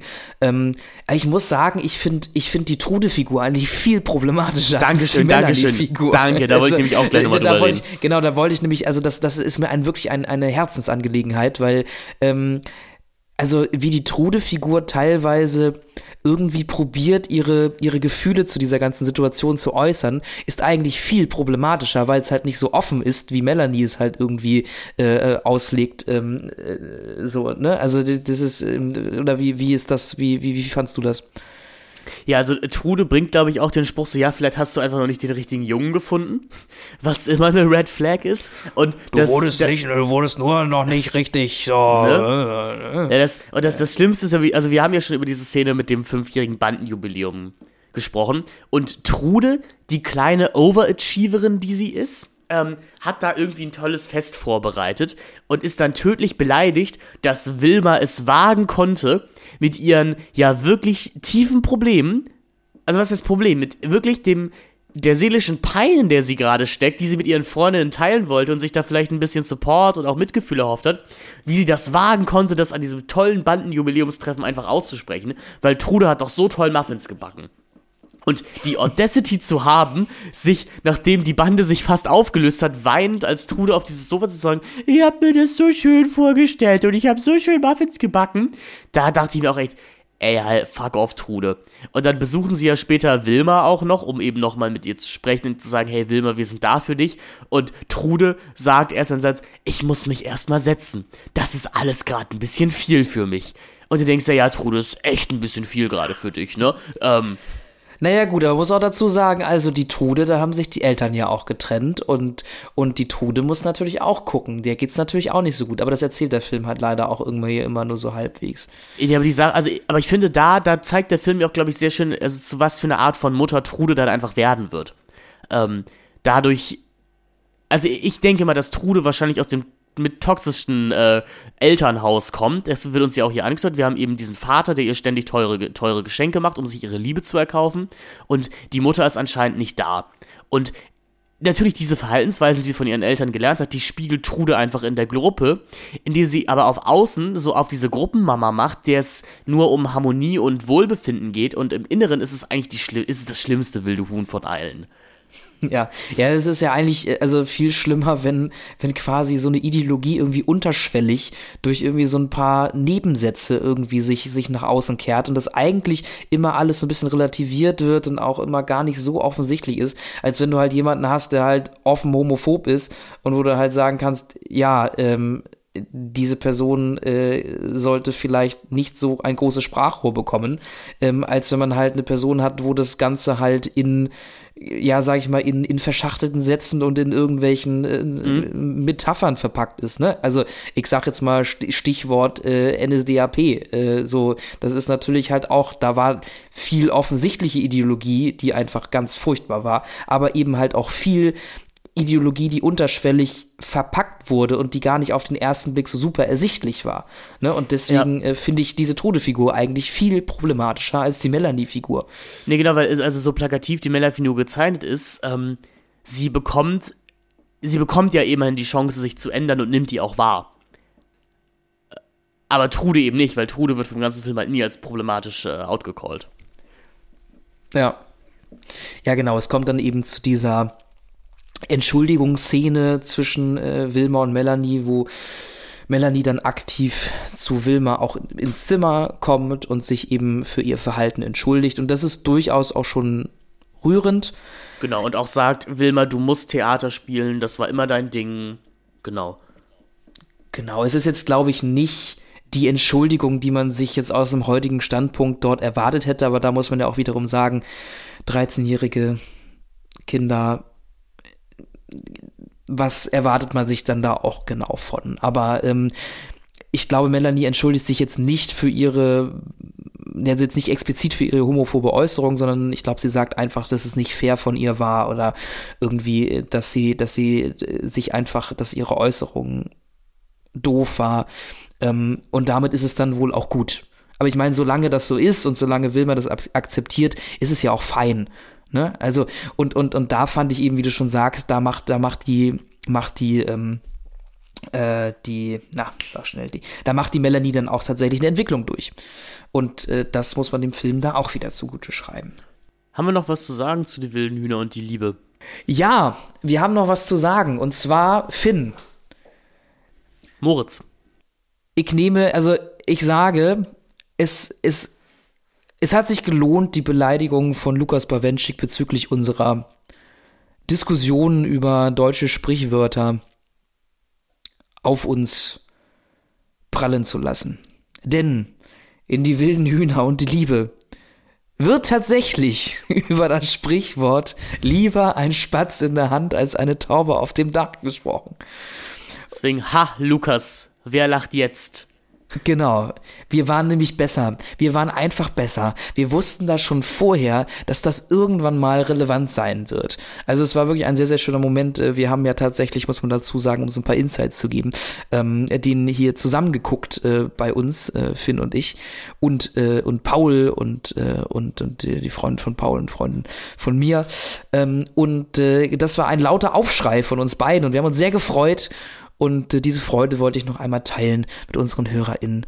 Ähm, und auch nochmal einen Rückbezug zu unserer, ich glaube, es waren eine der Wilde Kerle-Folgen, wo wir das irgendwie besprochen hatten. Ne? Äh, ja, in der zweiten äh, Wilde Kerle-Folge haben, haben wir uns, äh, haben wir sinniert. Ja, was ja auch mal, was auch mal wichtig ist. Was auch mal wichtig ist. Ja. Ansonsten lässt sich irgendwie noch dazu sagen, Axel Prahl findet halt irgendwie auch gar nicht mehr statt. Ähm, nur in der, Rück der in der, in, der, in der Rückblende ist er kurz nochmal zu sehen, aber das war's dann auch. Ja, genau. Aber es ist genauso, genauso abwesend wie halt auch irgendwie diese Charaktereigenschaft von Willi, die dann irgendwie im, im dritten Teil nochmal wieder relevant wird, aber im zweiten nicht so wirklich relevant ist. Ähm, ja, aber ansonsten haben wir, glaube ich, über die wichtigsten Punkte dieses Films gesprochen. Ach so, ja doch, vielleicht könnte man noch einmal, ich weiß nicht, das ist jetzt so ein bisschen ins Blaue gedacht, aber ich fand, dass der erste Teil durchaus eine sehr auffällige Abwesenheit von männlichen Figuren hatte. Also es fehlte in vielen Beziehungs in vielen Beziehungen, also sowohl ähm, familiäre Beziehungen als auch zwischenmenschliche Beziehungen, ähm, fehlt es viel an Vaterfiguren.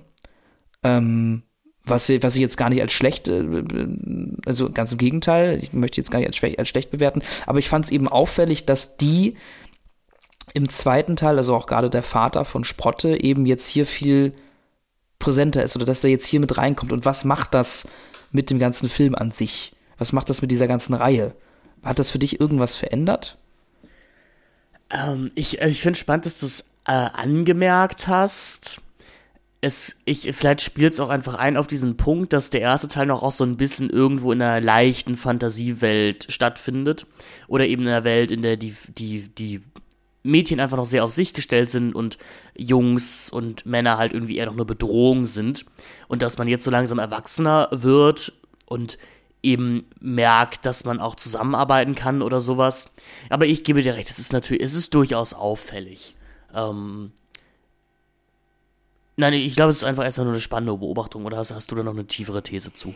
Nein, überhaupt nicht. Also das ist mir, ist es mir einfach nur aufgefallen und äh, auch in den anderen Familien wird ja auch immer oft über die Vaterfiguren gesprochen, eben wie wir schon sagten, bei Trude über diesen Vater, der irgendwie ähm, sich äh, eine, also eben sein ganzes Leben einmal auf den Kopf stellt und sich von, von seiner Frau getrennt hat. Äh, dann eben der, der Vater von Melanie, der diesen sozialen genau, Abstieg der, der hat. und es geht, genau Genau, also es geht halt sehr viel dann auch um diese Vaterfiguren, um diese männlichen Figuren, äh, die jetzt auf einmal irgendwie in, in, in, den, also in den, in den Lebenskonstrukt treten, was auch vorher ohne diese männlichen Figuren funktioniert hat. Und halt die Frage, äh, hat es besser funktioniert? Nee, genau, aber du hast schon recht. Also so, wenn man das mal so sagt, wirklich positiv gezeichnete männliche Figuren gibt es halt bis auf den von Benno Fürmann hier nur einen kurzen Gastauftritt gespielten Herrn Grünbaum eigentlich überhaupt nicht. Genau. Also, also das ist, das ist schon eine Welt, in der Frauen sehr unter den Männern eigentlich, na, nicht zu leiden haben, also doch teilweise wirklich explizit zu leiden haben, aber es würde durchaus besser ohne sie funktionieren. Ja, hat man irgendwie immer das Gefühl. Obwohl dann ja die Großmutterfigur, also die Oma Sledberg, dann ja auch wieder so halbwegs ein Gegenentwurf ist, weil sie ja dann doch auch immer sehr kauzig gezeichnet wird. Und da dann, finde ich, immer so ein bisschen die Frage aufkommt, ja, wie wäre das denn, wenn sie äh, einen männlichen Mitpart hätte. Mhm. Ähm, ah, da dazu kommen wir dann ja. ja. im dritten Teil noch. Ja, erzähl gerne. Ich finde das Nee, da habe ich fast noch eine andere Sicht drauf, weil ich habe durchaus das Gefühl, dass die Oma Sledberg von Film zu Film auch netter wird. Mhm. Oder dass die Kommunikation zwischen Sprotte und Oma Sledberg, die ja im ersten Teil, zumindest in der ersten Hälfte, auch ein bisschen als Antagonistin fungiert, ähm, das weicht ja deutlich auf und ich glaube, dazu zählt vielleicht auch einfach, dass Sprotte auch erwachsener wird. Weil ich meine, wir bekommen die Filme durch Spottes äh, Augen erzählt und auch für ihre Oma immer mehr Verständnis aufbringt oder die eben einfach nicht mehr als die bedrohliche Hühnerschlechterin wahrnimmt, die sie eigentlich ist. also ich weiß gar nicht, ob der Film über sie wirklich so einen Punkt machen möchte. Der muss ja sagen, die Oma scheint eigentlich sehr gut alleine klarzukommen. Hm, die, die negativen Bemerkungen hören wir ja tatsächlich nur von, von der äh, Veronika Ferris-Figur. Aber das ist jetzt vielleicht auch ein bisschen sehr viel Kaffeesitzleserei an dieser Stelle. Ich, ich, ich finde es durchaus nur wirklich eigentlich schön, dass, ähm, dass sich das Verhältnis zwischen Sprotte und der Oma jetzt im Verlaufe der, der drei Filme immer mehr erwärmt und eigentlich auch immer lustiger und, und harmonischer wird. Weil mhm. Sprüche, die die Oma brachte, die im ersten Teil noch konfliktfördernd und konfliktauslösend waren, werden im zweiten Teil halt hier von beiden einfach noch mit dem Lachen hingenommen. Da wird ja sogar, da, also da sagt ja sogar Oma Slatbacks was explizit wie, ah ja, wenn, ähm, meine, meine Hühner werden wieder zu alt. Darf ich die jetzt schlachten oder wollt ihr die adoptieren oder sowas? Und Sprotte lacht auch nur kurz. Also, das fand ich doch durchaus auch schön. Hm. Ja, und man muss ja auch sagen, wenn man den dritten Teil jetzt mal mit dazu nimmt, macht die Oma Stettberg, also auf jeden Fall fürs, aus der Rezipientinnen-Sicht, eigentlich mit die schönste Entwicklung durch. Oder, oder ich finde, sie wird, sie wird am schönsten fürs Publikum entschlüsselt. Ähm, also ich hatte schon die eine oder andere Träne im Auge, als dann im, im letzten Teil eben auch so ein bisschen herausgearbeitet wird, warum sie so ist, wie sie eben ist. Ähm, das war für mich eines wirklich der emotionalsten, einer der emotionalsten Momente der ganzen Reihe. Weiß nicht, wie es dir da ging. Ja, lass uns doch einfach mal zum dritten Teil kommen. Ja, das ist überhaupt eine gute Idee. Dann lass uns zum dritten Teil kommen. Ich verlese einmal die Inhaltsangabe die recht kurze Inhaltsangabe von Die wilden Hühner und das Leben. Und wieder haben die wilden Hühner mit allerhand Problemen zu kämpfen, diesmal auf Klassenfahrt. Die Jugendherberge in einem Schloss wird zum Schauplatz von Eifersüchteleien, Krisen und einem Bandenkampf mit Viertklässlern.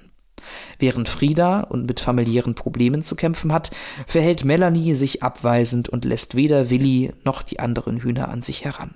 Sprotte und Fred wollen ihre zweijährige Beziehung feiern, doch ausgerechnet zum Jubiläum kommt es zu Verstimmungen. Ja, man muss es, man muss sagen, diese ähm, Inhaltsangabe macht es sich sehr einfach und äh, erzählt eigentlich mehr oder weniger gar nichts. Ja, das sind die ersten zwei, das sind die ersten zwei Minuten des Films. Ja, man kann, das kann man, das kann man gut so sagen. Ähm, Genau, weil eigentlich zu dem Moment, äh, wo sie dann auf Klassenfahrt kommen, kommt diese äh, fahren, kommt diese Inhaltsangabe ja eigentlich gar nicht. Genau, also das Setup ist eigentlich so weit, dass diese Beziehungen noch alle irgendwie so halbwegs intakt sind und äh, dann eben Sprotte und Fred ihr Jubiläum feiern und äh, dort sich dann in dem Wohnwagen treffen von den wilden Hühnern und ähm, ich glaube, Sprotte hatte sogar, hat sogar irgendwie einen Kuchen gebacken und das alles so ganz schön. Ja, und Fred, der hat sich das Ganze ein bisschen anders ausgemalt als Sprotte, weil Fred war irgendwie der Überzeugung, dass es ja jetzt mal an der Zeit wär, wäre, den nächsten Schritt zu wagen und ähm, ja, eventuell jetzt mal ähm, vielleicht das erste Mal zu haben. Ja, und das macht er auf die charmante Gentleman-Art, die er einfach ist. Die beiden geben sich einen Kuss. Fred greift routiniert an Sprottes Top. Sprotte sagt, hey, nein, das geht mir alles ein bisschen zu schnell. Und Fred, der weiß in der Situation, und das ist auch ein Tipp von mir an euch, liebe junge Hörer, explizit hier nicht gegendert, ne? Wenn eine Frau zu euch sagt, nein, ich möchte nicht, ne? Dann heißt es auf gar keinen Fall, dass ihr aufhört, ne? Also, Consent, ne? Das, das heißt dann, dann überredet ihr die.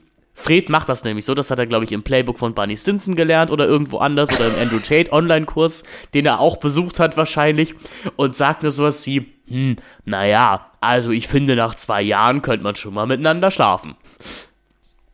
Ja, ich möchte hier einmal ganz kurz sagen, das, was Finn gerade gesagt hat, hat er ironisch gemeint. Bitte, nehmt es nicht ernst, was er gesagt hat. Ja, bitte auf gar keinen Fall. Also ähm, nicht umsonst hat, glaube ich, äh, deine Freundin mehrmals das Wort Müllmensch in den Mund genommen, als Fred auf der Bühne, äh, auf dem Bild zu sehen war. Und das Schöne ist, wir bekommen ja hier noch eine andere neue Figur präsentiert, die von Paula Schramm gespielt wird, die Sabrina. Und sowohl Jeremy Mockridge als auch Paula Schramm bekommen bis heute negative Instagram-DMs von Leuten, die die wilden Hühner und das Leben gesehen haben und immer noch sauer auf die beiden für ihre Rollen sind. Ja, es ist halt wirklich, also mein exakt mein zweiter Stichpunkt ist, ab hier Fred richtiger Huso. Ja.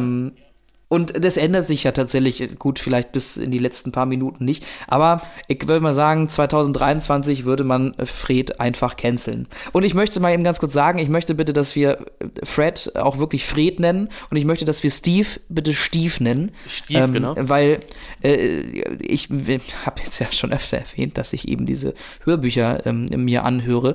Und äh, die sind tatsächlich gelesen von, von Cornelia Funke, also der Autorin selber. Und irgendwie ähm, kann Cornelia Funke das ST irgendwie nicht so richtig aussprechen und sagt dann eben statt Steve immer Stief. Und irgendwie finde ich das sehr lustig. Deswegen Ja. möchte ich hiermit beantragen, weil ich glaube auch in diesem dritten Teil der Name Stief etwas öfter fallen wird, äh, aufgrund seiner neuen äh, äh, herausgefundenen Profession, ähm, äh, dann ja doch einen äh, recht relevanten, eine recht relevante Storyline vielleicht sogar noch mit reinbringt in die ganze Geschichte. Also, ähm, ich muss diesem dritten Teil, der gilt im Fandom, ne? Also im wilden Hühner-Fandom, ja als der ja schlechteste. sehr tief drin steckst. Ja, ja, als der schlechteste Teil der Reihe. Ähm, und ich muss jetzt sagen, nein, ich glaube, das ist der beste Teil. Also jetzt mal ganz ehrlich, äh, ich bin mal ein bisschen kantig heute. Ich sag mal, dieser dritte Teil ist, ist auf jeden Fall der interessanteste der ganzen Reihe. Und ob so viel Mut, wie er teilweise hat, äh, würde ich ihn auch gerne als den besten propagieren.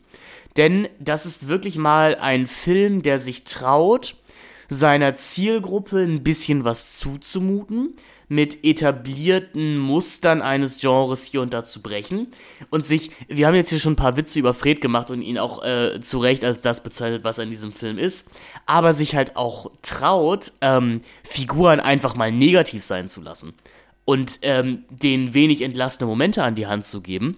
Der Film heißt Die wilden Hühner und das Leben. Und man kann sagen, die Grundthese des Films ist halt, dass man irgendwann sagen muss, ja, so ist Leben halt auch manchmal. Also Leben ist halt manchmal richtig, richtig scheiße.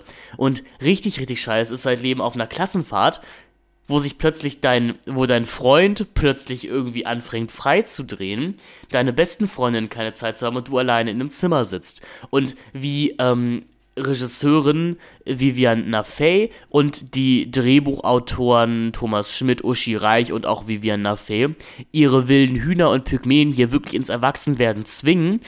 Das gelingt nicht immer, das ist hier und da ein bisschen holprig, aber ich finde, das verdient sehr viel Respekt, hat mir viel Respekt abgenommen und das schäme ich mir überhaupt nicht, das zuzugeben, am Ende ein paar saftige Tränen in die Augen gedrückt.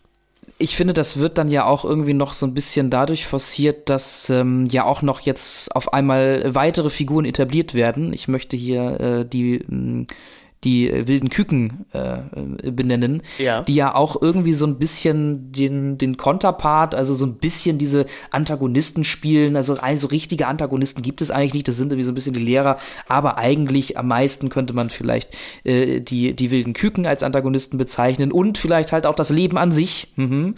Ähm, aber diese wilden äh, Küken sind ja illustrieren ja eigentlich oder zeigen immer so ein bisschen nebenbei auf, wie sehr sich oder, oder wie, wie erwachsen jetzt tatsächlich die wilden Hühner auch geworden sind. Und das finde ich tatsächlich einfach einen cleveren Schachzug, die jetzt hier mit reinzubringen, weil in den Büchern ist es so, dass die wilden Küken, glaube ich, das erste Mal in diesem äh, Teil die wilden Hühner und das Glück, also in dem, in dem Teil auf dem Ponyhof auftauchen. Und hier ist es der Teil, da muss man natürlich auch zugegebenermaßen sagen, irgendwie ist es ein bisschen weird, dass diese, ja weiß ich nicht, in welcher Klasse sind denn die jetzt mittlerweile, die wilden Hühner, irgendwie neunte, zehnte Klasse oder so? sagen, die sind alle 16 oder so, also ich würde sagen 10. Klasse wahrscheinlich. Ja, ne? zehnte Klasse kommt wahrscheinlich hin. Ähm, auf Klassenfahrt fahren mit einer fünften oder sechsten Klasse, finde ich immer ein bisschen komisch, aber äh, ich glaube, das ist einfach nur äh, Mittel zum Zweck und das ist ja auch manchmal in Ordnung. Ähm, aber die halten denen ja irgendwie so ein bisschen Spiegel vor oder ähm, ja, zeigen eben auf, dass da eine Entwicklung stattgefunden hat und dass diese wilden Küken ja auch irgendwie noch mit ihren kindlichen Ideen ähm, und ihrer Naivität die ja auch durchaus bei den, bei den, bei den äh, Hühnern auch noch irgendwie vorhanden sind, aber dann doch schon ein deutliches Kontrastprogramm abliefern zu den wilden Hühnern. Und gleichzeitig, wir haben ja sogar nochmal eine doppelte Brechung, gleichzeitig werden ja auch unsere Lehrerfiguren, also halt äh, Herr Grünmann und Frau Rose, auch nochmal damit konfrontiert, dass sie eben auch einfach nicht mehr jung sind. Also, dass sie, sie su- beide super gerne auch diese hippen, coolen LehrerInnen wären, als sie sich versuchen zu geben, ne? aber halt auch merken, sie haben als, als KlassenlehrerInnen gerade auf einer Klassenfahrt jetzt einfach auch ein bisschen Verantwortung. Und ich finde gerade Benno Fürmann spielt das richtig toll. Ähm, also es, es, wird dann, also es werden am Anfang des Films ein paar Geheimnisse aufgemacht. Also es werden so ein paar Fragen gestellt. Warum fährt Torte nur mit einer Aldi-Tüte in der Hand auf die Klassenfahrt? Mm, und äh, da findet man leider nicht so viel zu raus. Also man merkt dem Leben an, der Cast wird sehr schnell sehr arg verkleinert. Also ähm, Sprotte, also Michelle von Treue, äh, von Treuberg fällt nach der Hälfte des Films relativ aus der Handlung raus, weil sie sich einen Fuß verknackst und die meiste Zeit dann in ihrem Zimmer bleibt. Das hat deine Freundin ja doch, finde ich, recht scharfsinnig irgendwie analysiert als, aber ist doch auch cool, weil Sprotte bisher immer die Pro Problemlöserin der wilden Kerle war, dass die wilden, äh, nicht der wilden Kerle, es ist schon wieder passiert, es ist schon wieder passiert. Ähm, also, weil Sprotte ja bisher die, ich, ich hätte gerne einen Film gesehen, in dem, also ich hätte gerne einen wilden Kerle-Film gesehen, in dem Sprotte aufgetaucht wäre. Beziehungsweise, mhm. kurze Zeitfrage, Moritz. Wenn die wilden Hühner gegen die wilden Kerle Fußball gespielt hätte, hätten, die wilden Hühner hätten die schon gefickt, oder? Also die wilden Hühner hätten die wilden Kerle Haushof zerlegt. Ja, absolut. Also die hätten Natürlich. Vanessa wahrscheinlich noch rekrutiert, das kann ich mir vorstellen. Ja, ich glaube, das wird ja auch irgendwie passen. Und er hat gesagt, ey, lass, lass, den, lass den Leon in Ruhe, also lass, äh, schick den Leon in die Wüste, Vanessa. Und, und wer Teil unserer coolen Gang. Wir haben einen Wohnwagen. Ja, naja, und ich glaube, ich glaube auch, dass die, dass die wilden Hühner auch einfach anders rangegangen werden. Ich, ich glaube, die hätten, ähm, die hätten tatsächlich sich ein paar Kniffe ausgedacht, diese wilden Kerle einfach jetzt gar nicht mal im Fußballspielen an sich zu besiegen, aber halt irgendwie mit anderen, mit anderen Mitteln. Ähm, ah, ich muss übrigens da nochmal ganz kurz einhaken. Ich habe nämlich tatsächlich eine Rückmeldung bekommen ähm, zu, ähm, zu unserem wilde Kerle Podcast und ähm, ich wurde gefragt, wie mir es denn einfiel zu sagen, dass es keine siebener Fußballmannschaften gibt. Ähm, und da muss ich sagen, ja, diese Person, die mir das äh, zurückgemeldet hat, der liebe Jonas, der hat natürlich recht. Es gibt Siebener Mannschaften. Das muss ich zu meiner, Stande, zu meiner Schande gestehen. Es ist schon sehr lange her, das ist, also, ähm, äh, dass ich auch in Siebener Mannschaften gespielt habe. Aber ähm, man hat halt eben auf, auf ganz kleinem Feld angefangen und ist dann irgendwann quasi auf die Hälfte, also wenn man jetzt, wenn man das Fußballfilm, äh, das Fußballfeld nimmt und es quasi in der Mitte teilt, also quasi an der Mittellinie, hat man dann halt einen Teil des Feldes genommen, meinetwegen jetzt das rechte Teil, und hat dann ähm, kleinere Tore aufgestellt äh, quasi äh, auf, auf jeder Seite. Und dann hatte jedes Team ähm, tatsächlich sieben äh, Spieler beziehungsweise Spielerinnen, also SpielerInnen. Ähm, und äh, das war dann das sogenannte Siebenerfeld. Also ja, ich nehme alles zurück. Es gibt diese Siebener-Mannschaften. Ich, äh, das ist bei mir schon so lange her, dass ich irgendwie vergessen hatte und irgendwie hatte ich diese Neunerfeld-Mannschaften noch im Kopf. Die gab es auch. Das ist dann von, äh, von Strafraumkante zu Strafraumkante. Das sind die sogenannten Neuner-Teams, dieses Neunerfeld. Ähm, das wollte ich nur einmal kurz berichtigt haben und äh, liebe Grüße an dich, Jonas. Ähm, gerne immer solche Fehler ankreiden, weil wir sind ja auch nur Menschen. Aber zurück zu den Hühnern. Äh, wir hatten jetzt da kurz einen Exkurs gemacht, ob die Hühner gewinnen würden. Und ja, ich würde sagen, ja, sie würden gewinnen.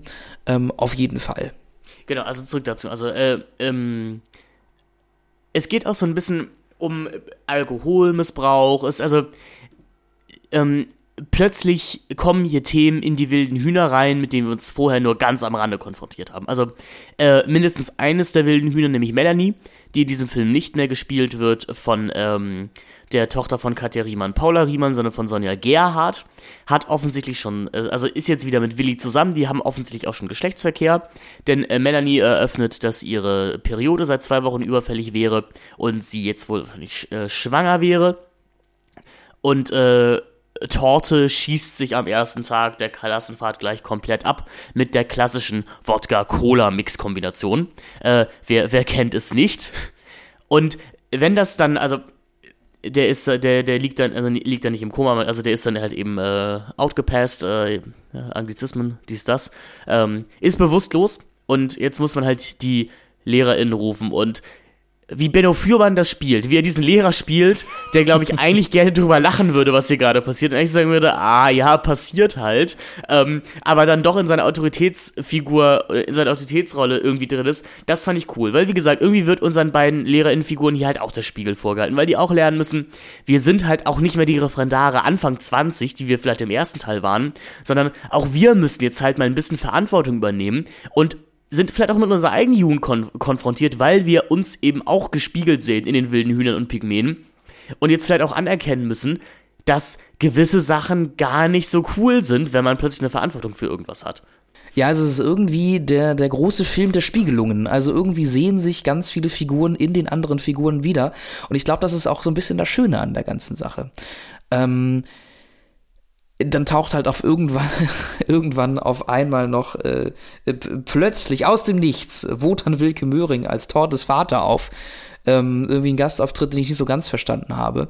Ähm, äh, äh ich habe jetzt auch nicht so ganz äh, gecheckt, warum das jetzt auf einmal so nötig war, dass der Vater den Torte jetzt unbedingt auf dieser Klassenfahrt abholen musste. Naja, weil ähm, Torte ja eigentlich gar nicht mit auf Klassenfahrt kommen sollte, sondern was er ja seinen Freundinnen auch verheimlicht hat, ist, dass eben sein Vater jetzt äh, einen, halt einen Job in Dänemark bekommen hat.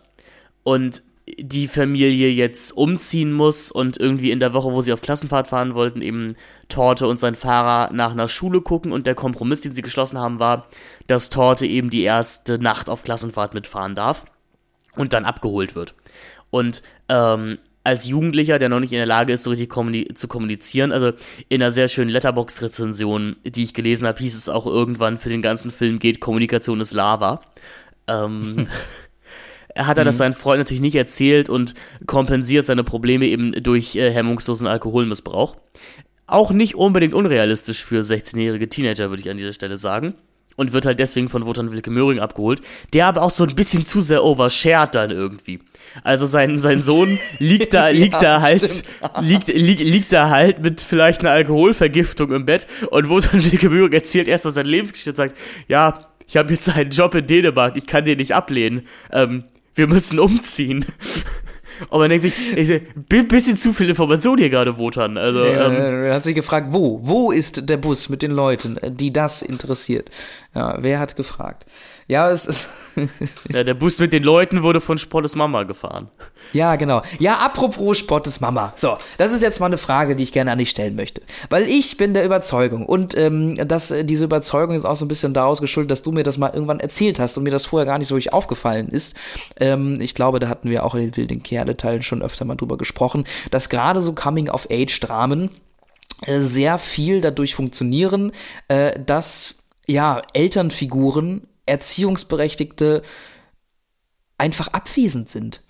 Ähm, und da habe ich mich gefragt, warum musste diese Mutterfigur jetzt mit auf Klassenfahrt? Wäre es nicht besser gewesen, diese äh, Mutterfigur einfach auszulassen? Ja, total. Ähm, es wäre nämlich schön gewesen, weil, um mal auf die These da vorne noch einzu, äh, einzugehen, die ja gesagt hat, die wilden Hühner müssen halt lernen, äh, Konflikte ohne Sprotte zu lösen, hätte eigentlich Sprotte auf dieser Klassenfahrt auch lernen müssen, Konflikte ohne ihre Mama zu lösen. Die ja in den ersten beiden Filmen auch immer noch so als ja, als weise Ältere irgendwie da war, oder zumindest als Person, der man was erzählen konnte, weil äh, Sprottes Mom war schon immer die coole Mom, ne? Also zu der konnte man immer kommen, in den Büchern ja sogar fast noch ein bisschen mehr als in den Filmen. Sprottes Mom war immer die, die alles gelöst hat. Die hatte immer ein offenes Ohr für alle. Und es wäre jetzt ja wirklich spannend gewesen, Sprotte mit all der Scheiße, die auf dieser Klassenfahrt passiert, auch alleine zu sehen. Ähm, aber nein, Veronika Ferris war oder ist natürlich wahrscheinlich immer noch mit die bekannteste Darstellerin dieses Filmes, die konnte man nicht so einfach da rausstreichen und deswegen in einem Anflug von Drehbuchgenialität, wir erinnern uns, Spot Mama als Taxifahrerin und hat natürlich auch einen Busführerschein gemacht, ähm, fährt jetzt halt den Schulbus und arbeitet irgendwie auch als Köchin in diesem Schullandheim. Das ist jetzt ich als Mensch, der auch in der Gastro gearbeitet habe, hat und habe. Hygienemäßig ist das ganz schwierig, aber wir merken natürlich, das ist halt auch noch eine Zeit vor Corona, bevor das überhaupt irgendjemand interessiert hat. Ähm, also Spottes Mama ist jetzt auch so eine Art Mama für alles auf diesem Schullandheim. Äh, aber sie stört komplett. Also der Film hat eigentlich nichts mehr mit ihr zu erzählen, außer dass sie halt ihre Tochter tröstet, was auf der anderen Seite auch irgendwie wieder schön ist, weil es halt auch eine, eine funktionierende Mutter-Tochter-Dynamik zeigt. Ich sag mal, wenn wir uns so Coming-of-Age-Filme angucken, die junge Frauen in den, äh, in den Fokus legen, da haben wir ja häufig auch irgendwie eine gestörte oder eine schwierige Mutter-Tochter-Beziehung. Auf der einen Seite finde ich sehr schön, dass der Film uns da eine funktionieren und auch eine von Liebe, Respekt und äh, Kommunikation geprägte Beziehung zeigt. Das haben wir aber ehrlich gesagt durch die ersten zwei Filme schon gelernt. Also es wäre sicherlich spannender gewesen, Sprotte dahingehend auch ins Erwachsenwerden zu zwingen, alleine mit den Problemen klarzukommen. Mhm dem Film fällt nämlich auch erst in den letzten zehn Minuten so richtig ein, was man mit der Figur von Sprottes Mutter noch so machen kann. Aber ich gebe dir da recht, die hat in diesem Film eigentlich nichts verloren und taugt leider auch wirklich nur noch als Comic Relief, äh, als Comic Relief, die halt kein Auto fahren kann. Genau, oder halt als Stichwortgeberin für eben am Ende die große Auflösung des Mysteriums von Melanie. Ähm, ich, ich, muss halt am Ende sagen, mh, hm, mich hätte auch schon interessiert, was, äh, was Stief für einen Film gedreht hat. Genau, denn, denn Stief ähm, hat, äh, hat, hat einen Camcorder dabei. und filmt, filmt einfach ständig alles. Ja, Steve ist einfach wirklich dieser weirde Typ, der mit der Digicam also rumläuft. Ich glaube, er hat teilweise auch so eine Schirmmütze auf, mhm. hat aber, glaube ich, ich weiß gar nicht, hat er noch so ein, hat er noch so ein, noch so ein, noch so ein, noch so ein Hals, so ein sicher, Hals-Sicherband für diese Digicam. Naja, auf jeden Fall. Die hat er auch. Ja, auf jeden ja. Fall läuft er damit die ganze Zeit wirklich, die ganze Zeit durch die Gegend und nimmt alles auf, was ihm vor die Flinte kommt. Ja, also Steve hat so ein bisschen Vibes irgendwie so, ich glaube, der wartet auch darauf, dass die Mädels alle ein bisschen betrunkener sind dann so oben ohne Videos mit denen zu drehen. Also um dann so sowas zu machen wie, ähm, ja, wenn du die Frage falsch beantwortet, musst du da top lüften oder sowas. Ähm, das ist irgendwie schon merkwürdig. Äh, er könnte, ich glaube, er könnte auch so ein Prank-YouTuber irgendwann werden. Das sehe ich bei ihm auch durchaus. Und er schneidet seine Filme mit iMovie. Das fand ich natürlich durchaus sympathisch, weil ich meine ersten Filme auch mit iMovie geschnitten habe. Dann muss ich dem Film jetzt aber sagen, wir sehen teilweise Szenen aus dem Film, den er gedreht hat, nämlich am großen Präsentationsabend am Ende der Klassenfahrt, wo ich auch sagen muss, also die armen Leute, die nicht zu den Pygmäen und wilden Hühnern gehören, die sich jetzt diesen Film ansehen müssen, in dem eine Freundesgruppe abgebildet wird, zu der sie nicht gehören, ähm, aber das sind so ein paar Übergänge drin, wo ich sagen muss, die kannst du mit iMovie nicht machen, mein Freund. Ähm, da hat, da hat die Regie hier da ein bisschen unsauber gearbeitet, würde ich jetzt sagen. Aber das ist okay. Das ist okay. Aber du weißt ja nicht, was die 2007er Version von iMovie noch alles konnte. Kann ja sein, dass sie diese ganzen coolen Features einfach alle rausgenommen haben mittlerweile. Dass ja, weil die einfach nur noch zu cool, den langweiligen weil die zu gut Scheiß waren einfach, weil sich dachten, Richtig, na? die waren einfach zu wild, wenn sich da irgendwelche Puzzleteile zusammengefügt haben oder irgendwelche Blöcke und irgendwelche Bilder umgedreht haben, irgendwelche Papierseiten weggeblättert haben. Finn, damit kommst du einfach als Rezipient nicht klar. Ja, meinst, meinst du, da stand irgendwie Mr. Adobe Premiere dann bei Mr. iMovie vor der Tür und hat gesagt, ey, Walla Bruder, ich schwöre, wenn du die Features nicht rausnimmst, ist es einfach zu krass. Das ist einfach zu krass, Leute würden kein Geld mehr ausgeben für unsere Produkte. Ähm, weißt du, pass auf, diese eine Faust hier, ne, riecht nach Krankenhaus, die andere Faust riecht nach Friedhof. welche wählst du? Ja, welche wähle ich?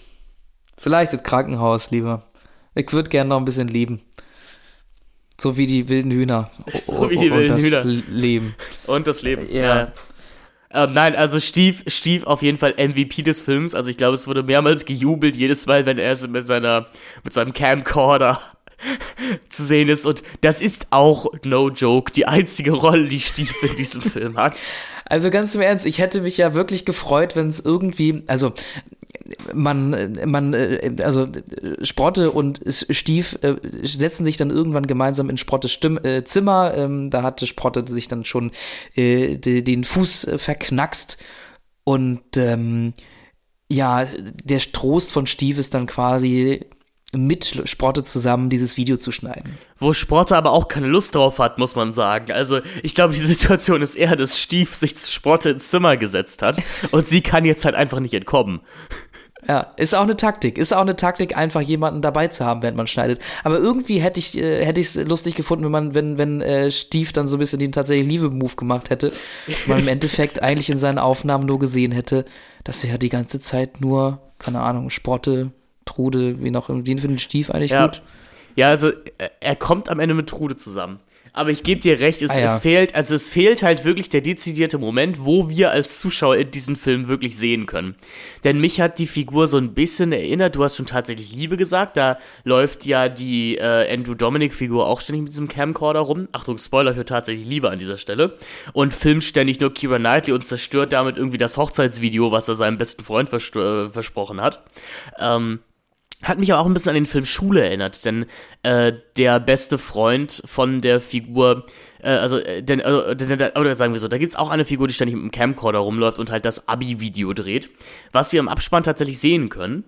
Äh, und das ist eine Möglichkeit, die halt liegen gelassen wurde an dieser Stelle. Ich hätte im Abspann sehr, sehr gerne Steves Film gesehen. Absolut. Und es wäre natürlich auch schön gewesen, wenn wir am Ende halt merken, Mensch, der Stief, der könnte vielleicht eine sehr vielversprechende Karriere im deutschen Film machen. Ja, vielleicht hat er es gemacht. Das würde einiges erklären an deutschen Filmen, die wir heutzutage sehen. Das könnte, das könnte ja einiges erklären. Ja, ich meine, also dass äh, Florian Henkel von Donnersmarck auch als irgendwie lüsterner Camcorder äh, Regisseur auf Klassenfahrten angefangen hat, das erscheint mir durchaus realistisch. Ja, also ich, ich würde also ich äh, stelle mir das gerade sehr, sehr gerne Nein, du vor. musst dich jetzt ausziehen, Sandra. Wir machen hier einen Geschichtsfilm. In der DDR waren alle nackt. Stichwort FKK und so.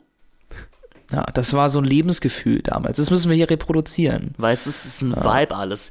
Wir haben jetzt aber gerade gesagt, Sport hat sich den Fuß verknackst. Wir sind natürlich irgendwie, weil wir auch, glaube ich, ein bisschen Angst haben vor dieser Konfrontation, natürlich auch über, über den Kernpunkt von die wilden Hühner und das Leben hinweg gesprungen wie, wie freudige Kängurus. Ähm, ja, wir sind auf dieser Klassenfahrt und Erstmal, es kommt noch eine neue Figur hinzugespielt von Kostja Ullmann, der Herbergsvater Max. Auch, auch, auch eine interessante Figur. ähm, also es ist so, so, es ist nicht Peak Kostja Ullmann, würde ich sagen. Auch ja einer der schönsten Männer, die so im deutschen Film rumlängen. Da, ja, es ist noch nicht so ganz Kostja Ullmann auf der Höhe seiner Hotness, aber wir sind kurz davor. Der baggert so ein bisschen die Frau Rose an, das findet Herr Grünbaum natürlich gar nicht gut. Aber äh, Max hat sich auch persönlich auf die Fahne geschrieben, Beziehungen zu zerstören. Also einfach so sinnlose Konflikte und Zwist unter SchülerInnen zu segnen. Denn er ist auch der Leiter der, der Mini-Playback-Show, die es auf dieser Jugendherberge gibt. Und das fand ich schön, denn genauso trist wie in diesem Film so eine Jugenddisco dargestellt wird, genauso trist war das auf Klassenfahrten, ja. Ich erinnere mich, dass wir in der sechsten Klasse so einen Singstar-Abend hatten. Ähm, und mit dieser einen Singstar-DVD, die jeder hatte, also wo hier Fairy Tale Con Bad von Sunrise Avenue und Bad Day von Daniel Ja. Powter drauf war, man kennt es, äh, Party gemacht haben, in Anführungszeichen. Ähm, hier gibt es einen Karaoke-Abend. Herr High School Musical lässt auch schon wieder grüßen. Und, also, es hat ja schon gekriselt zwischen Fred und Sprotte. Ich wollte sie gerade Sprote nennen, aber äh, sie heißt ja Sprotte. Ähm, die beiden sind aber immer noch als Paar erkennbar. Also die küssen sich, die sind so beim Engtanz zusammen. Max denkt sich, jetzt ist es mal wieder Zeit für ein bisschen Karaoke. Und ich habe schon Paula Schramm erwähnt. Die ist irgendwie auch in der Klasse anscheinend. Also das Konzept dieser Klassenfahrt ist auch bis zum Ende des Films nicht ganz klar, weil offensichtlich fahren, wie, wie du schon erwähnt hast, vierte und zehnte Klassen zusammen auf Klassenfahrt. Anscheinend auch irgendwie Parallelklassen oder Klassen von komplett anderen Schulklassen. Man weiß es alles nicht so richtig. Jedenfalls ist plötzlich die von Paula Schramm gespielte Sabrina am Start. Und Fred wird zunächst ausgewählt, Karaoke zu singen. Und der logische Schritt, auch als Jugendherbergsleiter, der eine Juleika-Card haben muss, also der durchaus mal gelernt haben muss, wie man gerade mit pubertierenden Jugendgruppen umgeht. Und da ist das Wichtigste, gar keine Konflikte entstehen lassen, ne? Ähm, denkt sich, ja, Mensch, ich, äh, bisschen Trouble, bisschen Drama auf der Klassenfahrt wäre doch nice. Ich wähle jetzt nicht Sprotte als Freds Karaoke-Partnerin aus. Also die Frau, die er offensichtlich gerade geküsst hat, nein, ich wähle die, Paul, die Paula Schramm aus. Also, Sabrina und Fred singen ein irgendwie mehr oder weniger herzerwerbendes äh, Duett zusammen.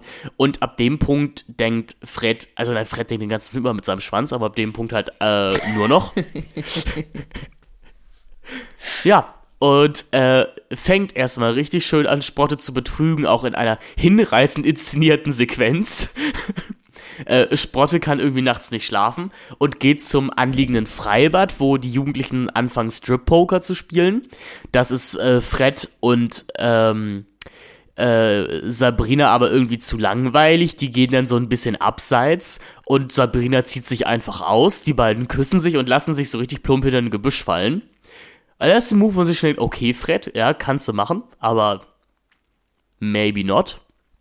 Und äh, Sprotte ist dadurch dann so verletzt, dass sie ein bisschen unmotiviert, würde ich jetzt sagen, dramaturgisch unmotiviert in den Wald läuft und sich da den Fuß verknackst und für den Rest des Films in ihrem Zimmer bleiben muss. Ja, und da, da endet er eigentlich auch mehr oder weniger so Sportes Plot, ja. Werdegang in diesem in dieser gesamten äh, Filmreihe. Jeremy Rock Mockridge wird ja aufgrund dessen auch Paula Schramm, wie ich schon erwähnt habe, bis heute in den Insta-DMs gerne beleidigt. Und als achtjähriges Mädchen kann ich das nachvollziehen, dass für einen hier eine Welt zusammenbricht, hier für Sportler auch eine Welt zusammenbricht. Ich finde es als jetzt heute, erwachsen will ich mich nicht nennen, aber als Mensch, der seine eigenen GEZ-Gebühren zahlen muss, ähm, finde ich es aber doch durchaus mutig, dass du diesen Move einfach gebracht hast. Also, dass du Fred einfach wirklich so offensiv unsympathisch wirken lässt.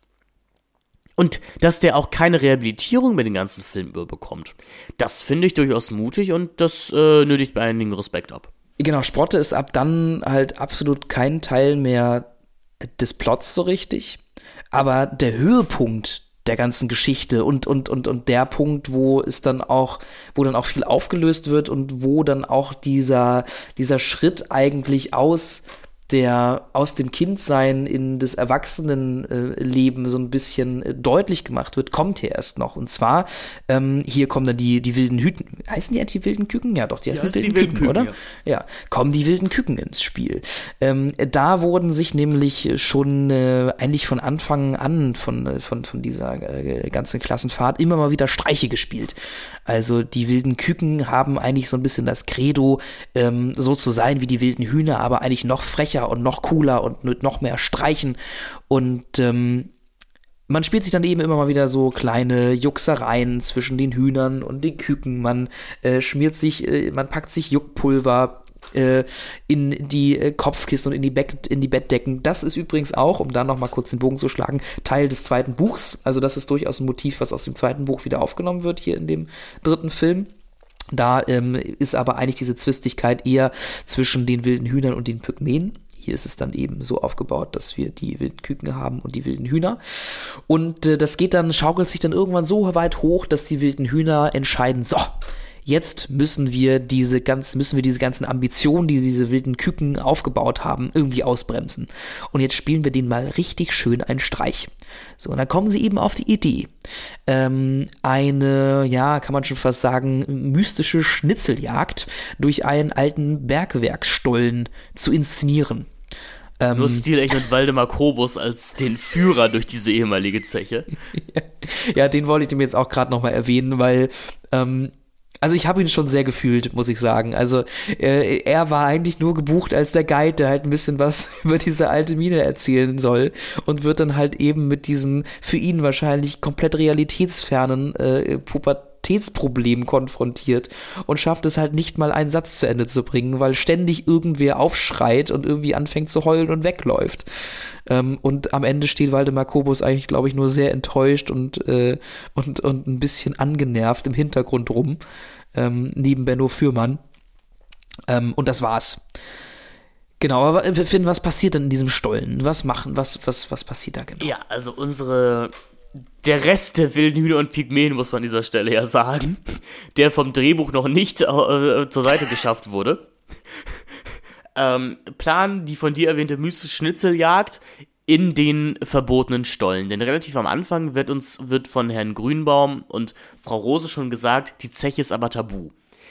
Unsere, die RegelbrecherInnen, die die wilden Hühner und Pygmäen aber nun mal sind, sagen nein, wir locken die wilden Küken in diesen Stollen, erschrecken die ein bisschen, dann ist auch wieder eigentlich alles gut.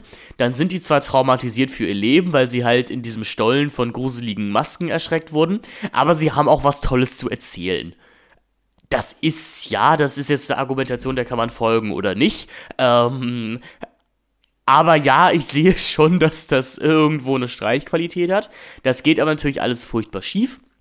Äh, weil sich sowohl die wilden Küken als auch äh, Hühner und Pygmäen ein bisschen dämlich anstellen bei der Durchführung ihres Streiches oder der Befolgung der Spuren.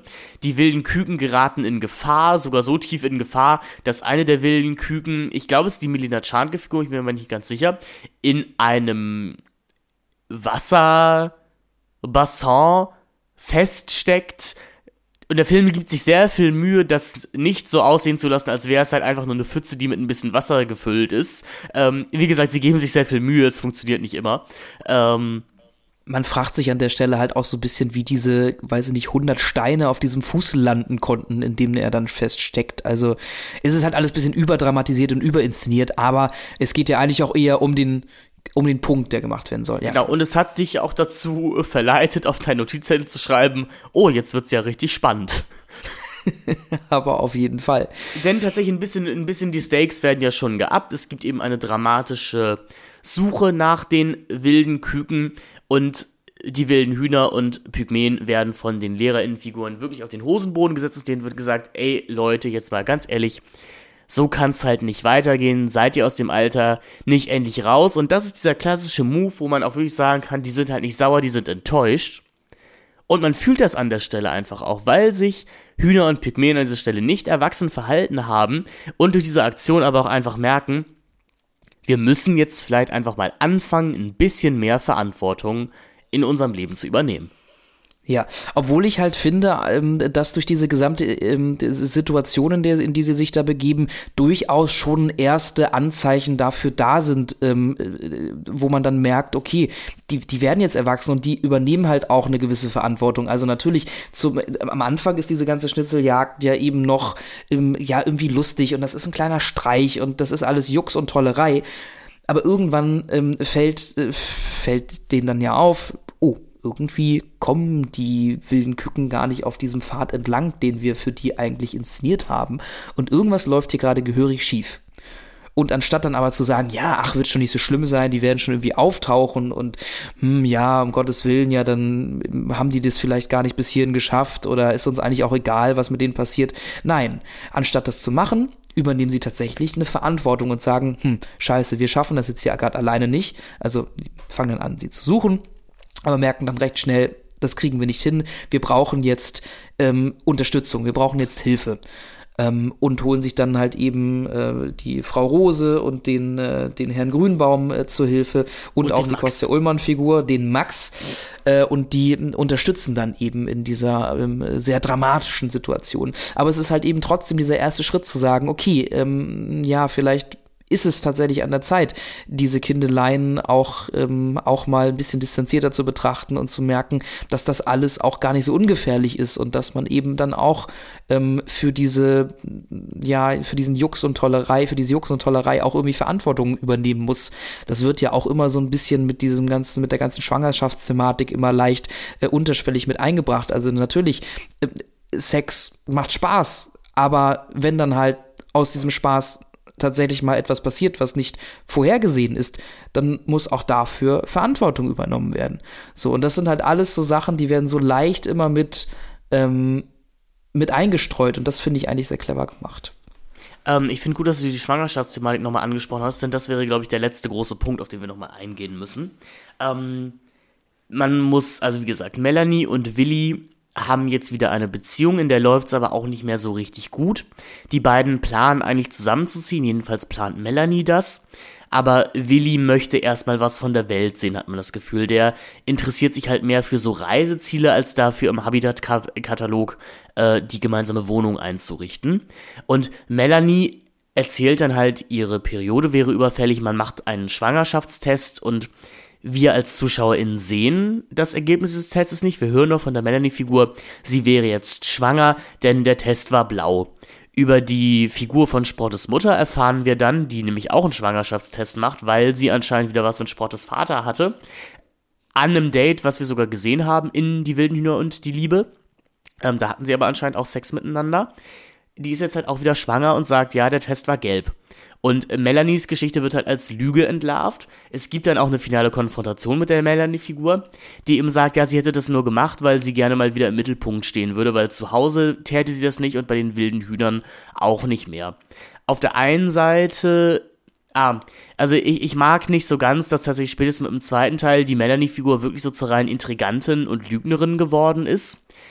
Andererseits Sonja Gerhardt ist, würde ich jetzt sagen, auch die bessere Schauspielerin als Paula Riemann, bekommt durchaus ein paar auch emotionale Szenen in diesem dritten Teil, die Paula Riemann ohne jetzt, also jetzt ein bisschen gemein, was ich sage, weil ich rede jetzt über einen Film, den es nicht gibt. Ich glaube, sie hätte das nicht so gut rüberbringen können, wie Sonja Gerhardt das in diesem Film eben kann. Ich finde es aber ein bisschen schade, dass diese Schwangerschaft dann doch auch so konfliktfrei eigentlich wieder aus dem Film rausgeräumt wird. Das wäre eine Sache, über die wir gleich reden könnten, denn ähm, ich zitiere mal kurz eine Kritik von Natalia Wiedmann in Schnitt das Filmmagazin. Die hat geschrieben, ein bisschen Schwangerschaft, ein bisschen Gruppendruck, ein bisschen Eifersucht und ein bisschen Alkoholmissbrauch, wilde Küken, die ein bisschen plakativ den falschen Pfad einschlagen und sich verirren, ein bisschen Sexualität, von allem nur ein erträgliches bisschen, fast als habe man Angst, den Zuschauern zu viel zuzumuten, es zu Konflikten kommen zu lassen, die es nicht mehr dramaturgisch eskalieren lassen, äh, die sich nicht mehr dramaturgisch eskamutieren lassen. An diesen kraftlosen Kompromissen krankt der ganze Film. Zwar ist es diesem nicht anzulasten, dass die Probleme nicht gelöst, sondern aufgeschoben oder auf Erwachsenwerden verschoben werden. Im Gegenteil. Aber da es nie wirklich ernst wird, ist auch nichts wirklich ernst zu nehmen. Und in gewisser Art und Weise stimme ich ihr dazu. Es wäre vielleicht schön gewesen, mindestens einen dieser Konflikte auch wirklich mal explodieren zu lassen. Also vielleicht wirklich die Melanie-Figur schwanger werden zu lassen. Ich meine, mit der Torte-Figur, da bekommen wir ein sehr abruptes Ende einer Freundschaft. Und ich glaube, das kennen wir auch noch aus unserer Jugend. Also ganz ehrlich, das ist eben die Situation, wenn einer deiner besten Freunde oder Freundinnen wegzieht oder die Schule wechselt, dann ist das halt ein lebenseinschneidendes Moment und da lässt der Film das ja einfach so stehen und lässt uns und auch die Figuren damit ein bisschen alleine, ist aber, und da würde ich Frau Wiedmann hier durchaus zustimmen, am Ende doch ein bisschen zu sehr auf Versöhnung bemüht und es, wie gesagt, nie so ganz eskalieren zu lassen. Oder wie siehst du das, Moritz? Ja, absolut. Man hat am Ende keinen kein, ähm, kein Konflikt, der nicht irgendwie gelöst wird. Jetzt bis auf bis auf äh, eben die Torte-Geschichte, ähm, da wird ja dann durchaus auch immer mal wieder äh, rückreferenziert. Also ich glaube, es fällt immer mal wieder irgendwie ein Satz, hm, was hätte Torte jetzt gesagt oder mhm. Torte hätte jetzt das und das gemacht und ach, wenn Torte nur hier wäre.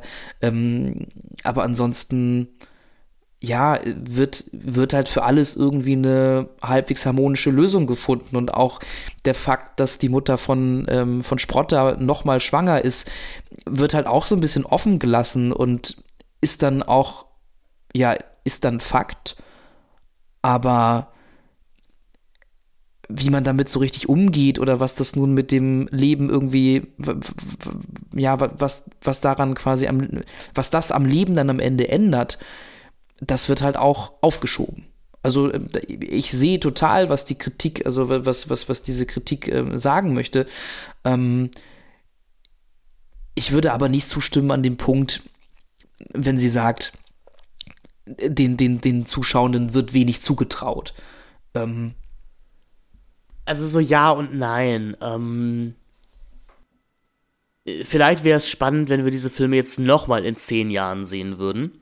Also mit einem wirklich erwachsenen, erwachsenen Blick.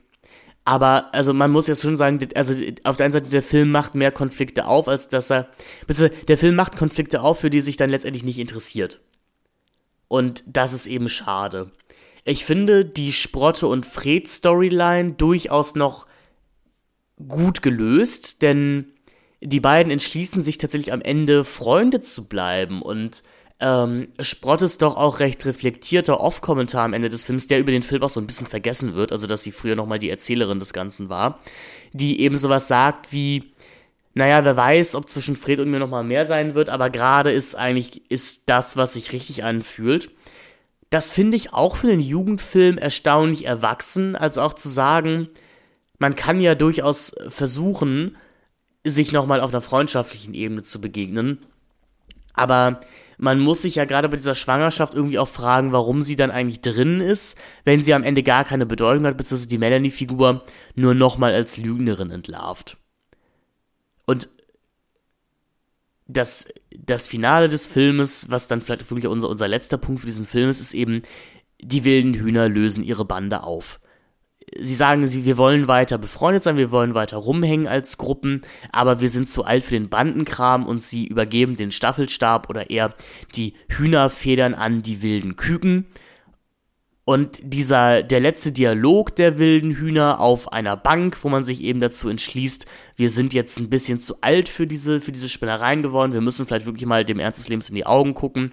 Und ähm, das letzte Mal gemeinsam am Wohnwagen zu sein und dann wird nochmal ein, ein Satz aus dem ersten Teil zitiert, in dem, glaube ich, die Trude-Figur damals gesagt hat, es wäre doch so schön, wenn das Leben ein bisschen wie ein Marmeladenglas wäre und man könnte alle schönen Erinnerungen in ein Marmeladenglas packen und es immer wieder aufschrauben, wenn es einem schlecht geht. Das hat mir wirklich die Tränen in die Augen getrieben. Denn, ja, ey, Dinge enden. Und einen Jugendfilm zu haben, der das wirklich auch explizit ausbuchstabiert und sagt, was dir noch vor einem Jahr als das Größte und Wichtigste auf der ganzen Welt vorgekommen ist. Also deine Schulgänge, deine Schulfreundschaften, das kann halt, im, das ist halt im nächsten Moment wieder vorbei. Weil jetzt mal ehrlich gesagt, wenn du mich in der 10. Klasse gefragt hättest, wer werden in fünf Jahren noch deine besten Freunde sein, mit wem wirst du machen, hätte ich natürlich gesagt, ja natürlich meine Schulgang, meine Stammtischgang.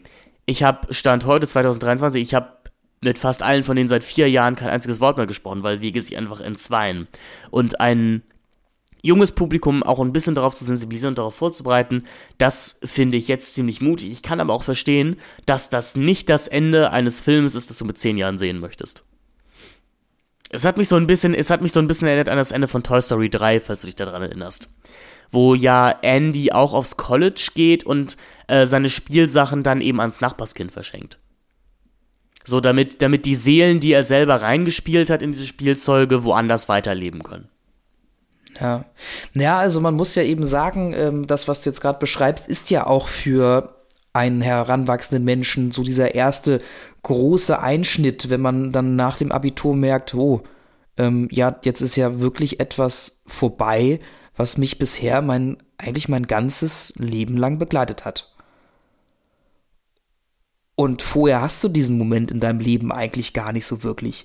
Also gut, ja, du hast vielleicht einen Übergang von der Grundschule in die weiterführende Schule, aber auch da hast du immer Weggefährten, ähm, die dich weiter begleiten und die du irgendwie kennst und äh, du, du wohnst im, im Zweifelsfall auch immer noch im selben Haus und in derselben Wohnung oder im selben Dorf, in derselben Stadt. Da ändert sich nicht viel. Aber es ist dann ja tatsächlich dieser erste Moment nach der Schule, ähm, wo sich wirklich einschneidende Dinge im Leben verändern. Also für mich war das auf jeden Fall eine, eine ganz große äh, mentale Geschichte, wo ich mir im Kopf erstmal klar machen musste, okay, krass, das ist jetzt, ist jetzt einfach vorbei. Und wie du schon sagst, das ist ein, ist ein Moment, der dir am Ende die, die Tränen ähm, in die Augen jagt, schon fast. Ähm, und, und es ist ja nicht mal so gemacht, also es, es drückt ja nicht mal krass auf die Tränendrüse, es ist halt einfach, es, ist, es beschreibt einfach ein Gefühl, was so ehrlich und real ist, dass es einfach, dass es einfach gar keine Tränendrüsen, gar kein Tränendrüsengedrücke braucht, sondern halt eben nur dieses, dieses Setting, dieses, die, diesen, diese Dialoge. Also das, das war wirklich schön gelöst. Und was dann eben noch hinzukam, ähm, war dann noch der Abschluss der Oma Sledberg-Figur, um den jetzt vielleicht auch noch mal abschließend mit reinzunehmen. Denn ähm, ja, wir haben im ersten Teil, finde du hast die Entwicklung, finde ich, eigentlich schon ganz gut beschrieben. Im ersten Teil haben wir die Oma Sledberg ja als ja schon fast Antagonistin irgendwie kennengelernt, die zwar irgendwie mit Sprotte eine sehr ähm, ja interessante Dynamik hat. Also man mag sich irgendwie, man kann sich, man, man, verbringt viel Zeit miteinander, man hilft sich gegenseitig. Die Oma bringt der Sprotte viel bei, die Sprotte hilft der Oma ähm, gerade bei körperlichen Arbeiten und so weiter. Ähm, im zweiten Teil äh, find, kommt man irgendwie auf eine, auf eine gemeinsame Humorebene und im dritten Teil taucht die Oma dann ähm, selbstverständlich auf der Klassenfahrt nicht mehr so häufig auf. Aber wir enden dann am Ende damit, dass Sprotte die Oma recht harsch damit konfrontiert, dass sie ja nur so verkauzt sei, weil sie eben mit ihrem, also mit dem, mit dem Opa von Sprotte nicht mehr zusammen ist oder weil der, weil der halt so lange weg ist. ähm, schon so lange weg ist. Und das trifft die Oma Stettberg natürlich sehr hart, was wir am Anfang nicht so ganz verstehen, weil wir natürlich auch nicht so genau wissen, was da vorgefallen ist. Und dann entscheidet sich Oma Stettberg eben der Sprotte, ähm, ja, ein, ein äh, verstecktes, nee, gehen sie auf den Dachboden oder gehen sie im Ke in den Keller? Im Film Ich ist glaube, der im- im- Dachboden. im- Im Film genau, ist der im Buch ist es im nämlich der ist Keller eine unterm- Falltür im Keller, genau. unterm, genau, unter einem ähm, Teppich versteckt, auf den Sprotte äh, Tee ausschüttet. So ist es im Buch, genau, im Film ist es dann äh, der Dachboden. Dann gemeinsam auf den Dachboden gehen und ähm, Oma Slettberg eben eine Truhe öffnet, in der ein Bild von einem Hochzeitspaar oder nee, einfach nur von einem Paar, von einem Paar drin ist und ein Hochzeitskleid. Und dann erzählt Oma Stettberg eben, dass ihr Mann, also Sprottes Opa, sehr früh verstorben ist. Ich glaube sogar noch vor der Hochzeit. Weswegen auch dieses. Hochzeitskleid, was die Oma Slettberg schon damals wohl gekauft hatte zu dieser Hochzeit, ähm, nie getragen werden konnte. Und ich glaube, da merkt Sprotte auch das erste Mal oder, oder kann Sprotte das erste Mal ihre Oma auch richtig nachvollziehen und verstehen und merkt, was die eigentlich für ein Leben hinter sich hat. Und vielleicht auch, dass die Probleme, die sie jetzt gerade in dem Moment hat, dann doch recht klein sind im Gegensatz zu dem, was, was diese Person schon durchgemacht hat. Und das, ich habe jetzt ähm, Anfang diesen Jahres und, ähm, und die letzten Jahre habe ich auch meine Großeltern verloren und das hat mich einfach tief berührt, diese Geschichte zu hören. Vor allen Dingen über einen Menschen, der, da, der es vor allen Dingen nach diesem Tod geschafft hat, alleine weiterzuleben. Ähm, ja, also mich, mich hat das wirklich, glaube ich, sogar mit am meisten berührt, diese Szene. Ja, die kommt ja auch relativ am Anfang des Films und die hat ja durchaus bei uns allen auch kurz für eine Stille gesorgt. Mhm. Zu diesem Höhepunkt kann sich die wilden Hühner und das Leben nie mehr so ganz bis auf dann eben seinem Ende hoch hochschaukeln.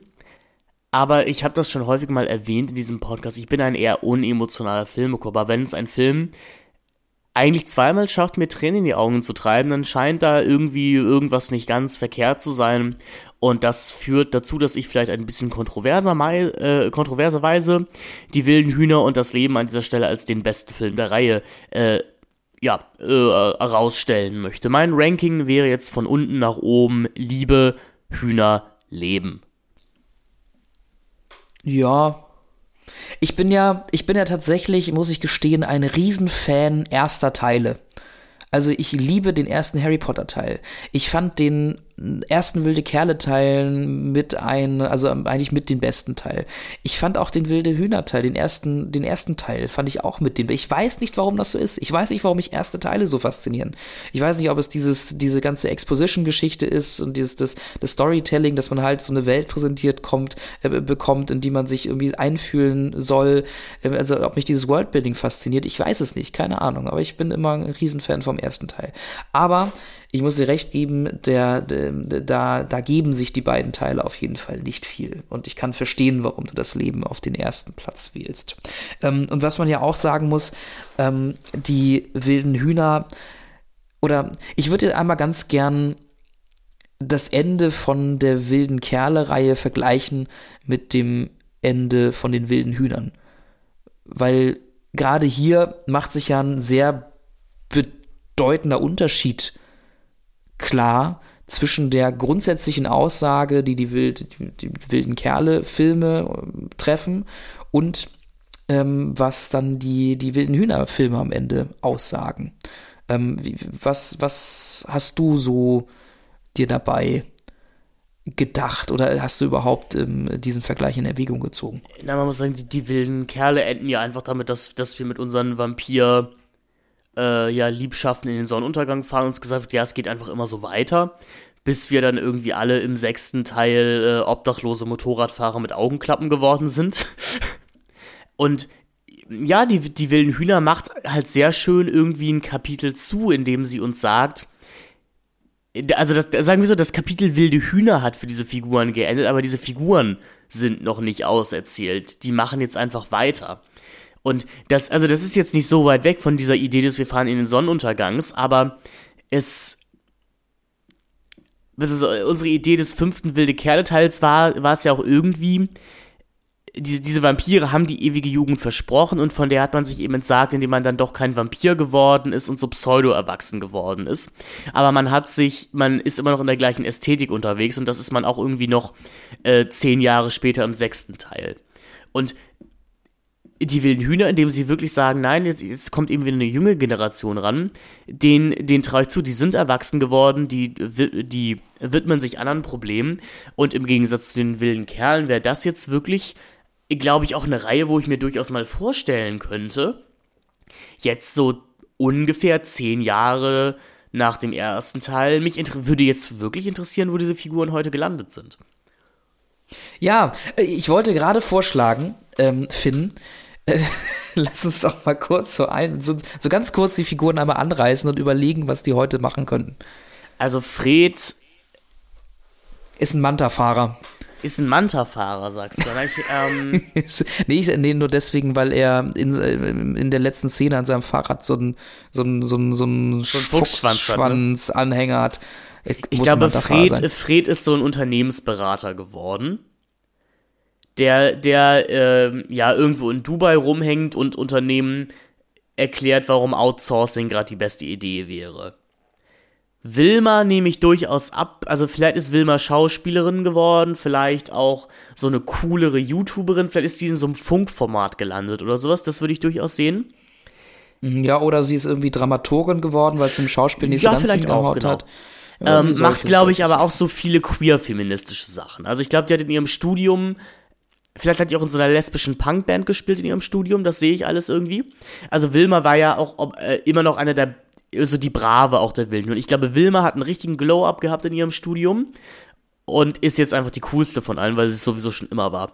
Sprotte könnte ich mir vorstellen, lebt auf so einem alternativen Bauernhof, vielleicht mit Frieda zusammen. So im Wendland oder sowas. So äh, ja. im Wendland haben die zusammen so einen Bauernhof und ähm, bauen Gras selber an. Mhm. Ja, obwohl ich, äh, also ich fand ja durchaus, äh, an ein, zwei Stellen kommt auch heraus, dass Frieda auch eine, ich glaube, eine gute Juristin abgeben würde. Ja. Ähm, ich weiß halt nicht, ob das so grundsätzlich zu ihrer, zu ihrer Einstellung passt, aber vielleicht merkt sie ja auch irgendwann, dass man ja auch irgendwie Geld verdienen muss. Nee, klar, ich, ich sehe auch durchaus, dass Frieda so eine 380-Grad-Wende macht nee, nicht 300, äh, 180 Grad Wende macht und einfach so eine dann wäre sie wieder da, wo dann sie sie wieder da ist und einfach so eine gefühlskalte Juristin ist. Das sehe ich auch. Das ist eine gute Idee, Moritz, da hast du recht. Also Frieda ist jetzt so eine Business Juristin geworden. Ja, genau, das ist mir auch nur aufgefallen, ähm, als sie dann da, da ging es ja da um, um die Wilma-Geschichte in dem, mhm. ähm, an diesem, an diesem Jahrestag der Hühner quasi, äh, wo äh, ja sie dann eben anfing, diesen Vertrag, den die äh, wilden Hühner mal irgendwann geschlossen haben, dann doch äh, sehr clever auszulegen. Und das fand ich, fand ich äh, beachtlich, muss ich sagen. Ich glaube, über Melanie müssen wir leider nicht so viel. Ich glaube, Melanie ist so eine Beauty-YouTuberin geworden. Mhm. So eine, so eine Dagi B oder sowas und vielleicht jetzt Managerin von so einem Kanalnetzwerk oder so eine Partyplanerin, also so eine Eventmanagerin, das sehe ich auch. Ja, vielleicht. Oder sie ist halt irgendwie dann doch in das recht konservative Rollenbild irgendwie reingeglitscht und ist tatsächlich irgendwie Mutter und Hausfrau. Na, das sehe ich bei Trude. Also ich glaube, Trude, Trude ist Hausfrau jetzt mittlerweile. Und ähm, macht einen auf so richtig nette Mutti, aber ist auch richtig toxisch zu ihren Kindern. und, und, und, äh, und, und lästert auch im, im Hintergrund dann auch immer über andere Kinder und.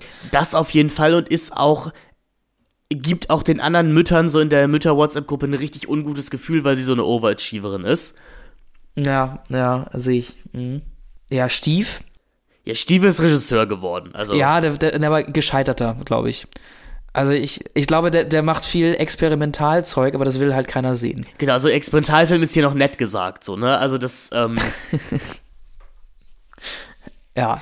Der, der steht in den Clubs und sagt zu den Frauen, ey, ich mach Filme, ne? Also wenn du mal Lust hast. Ja, aber, aber auch nicht mit so einer normal. Also erstmal ist, wäre er so einer, der trägt auf jeden Fall Sonnenbrille im Club.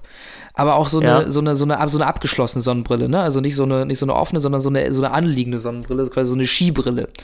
Ähm, und halt eine, und natürlich so eine Kappe, die so ein bisschen angefranst ist vorne. Und halt irgendwie so ein offenes Hemd, glaube ich, so ein kariertes. Ja. Und ein Unterhemd, ne? So ein Feinripp-Unterhemd da drunter. Ja, ja, ja, ja, sehe Und ein. Schnurrbart hat er auch, glaube ich. Ja, ja, ja, vielleicht. Das könnte gut sein. Und er dreht halt immer noch auf seiner Digicam, die er auch auf Klassenfahrt hatte. Ja, ist ja wieder cool mittlerweile. Vielleicht, der macht auch für so ein paar aufstrebende Hip-Hopper, glaube ich, die Musikvideos. Ja, So für, für, für Vico und Penglord und so. ja. Ja, das ja sehe ich. Und vielleicht hält er sich somit gerade noch über Wasser, aber so eine richtige Karriere hat er nicht geschafft, glaube ich. Ja, Willi. mh, Ich sehe ja so einen Boxer bei Willi. Ich glaube, Willi ist, Willi ist Boxer geworden und hat ein bisschen Probleme mit der Mafia. so ein bisschen ist gut. Wie kann man ein bisschen Probleme mit der Mafia haben? Ich habe immer das Gefühl, also entweder du hast keine Probleme mit der Mafia oder du wirst halt voll da reinge. So. Ich glaube, der ist so kurz davor, gerade auch in diese Schutzgeldnummer mit reinzukommen, aber er will es eigentlich noch nicht ganz. Ah, okay, ja gut. Aber er ist auf jeden Fall jemand, der, der, der grundsätzlich probiert, diese, äh, ja, diese, diese Gewalt, die er vielleicht auch von zu Hause irgendwie mitgekriegt hat oder dort auch erlebt hat, irgendwie ähm, in den Sport zu, ähm, zu kanalisieren. Oder wie? Ja, das, das auch, aber da, da kommt dann immer doch noch was durch, was er eigentlich bekämpfen möchte. Also ipso facto, ich möchte auch einen Film über Willi sehen mit diesem Konflikt. Ja. Äh, vor allem, äh, vor allem, weil äh, der Schauspieler Vincent Rendetzky auch äh, bei Rheingold mitgemacht hat. also Ah, der, dem okay. neuen Fadiakin-Film. Ja. Da sehe ich ihn. Ja, ja. Äh, Bleibt noch Torte am Ende. Da bin ich ein bisschen ratlos. Hast du eine Idee? Ich könnte mir vorstellen, dass Torte ähm, vielleicht so ein Bar-Imperium aufgemacht hat. Nur weil er einmal zu viel Alkohol getrunken hat, oder wie kommt es denn Ja, aber Torte war ja auch immer so ein, der war auch so ein bisschen so ein Jokester, so ein Prankster. Vielleicht hat er das erst so ein bisschen mit Stand-up-Comedy-Programmen probiert und ich könnte mir vorstellen, der hat so nebenbei, neben dem Studium der Germanistik, was er dann auch angefangen hat, auch in so einer Kneipe abends gearbeitet. Aber immer mit dem Traum, er wird ja Stand-up-Comedian. Und dann hat er aber gemerkt, er ist ein richtig guter Barkeeper und hat dann so nach und nach ist er dann aufgestiegen halt in der Bar und hat jetzt halt so sein eigenes Bar-Franchise. Und ich könnte mir vorstellen, dass ihm da Willi wieder begegnet, weil Willi jetzt das, jetzt kein Schutzgelderpresser werden möchte, weil er eben auch in Tortes Bar Schutzgeld erpressen müsste. Hm, Okay, ja, und, und Stief hängt halt in der Bar irgendwie jeden Abend ab und raucht da seine, seine sechs, sieben äh, Lux-Zigaretten, die er immer noch, die er gebunkert hat damals. Pro Stunde, ne? Also, weil sonst wäre es ein bisschen wenig. Aber Ja, klar. Und, und, und filterlos. Und ja, filterlos. äh, das ist ja klar. Ja, muss ja nicht schmecken, muss wirken. Genau. Ja, ich glaube, dann haben wir sie alle, ne?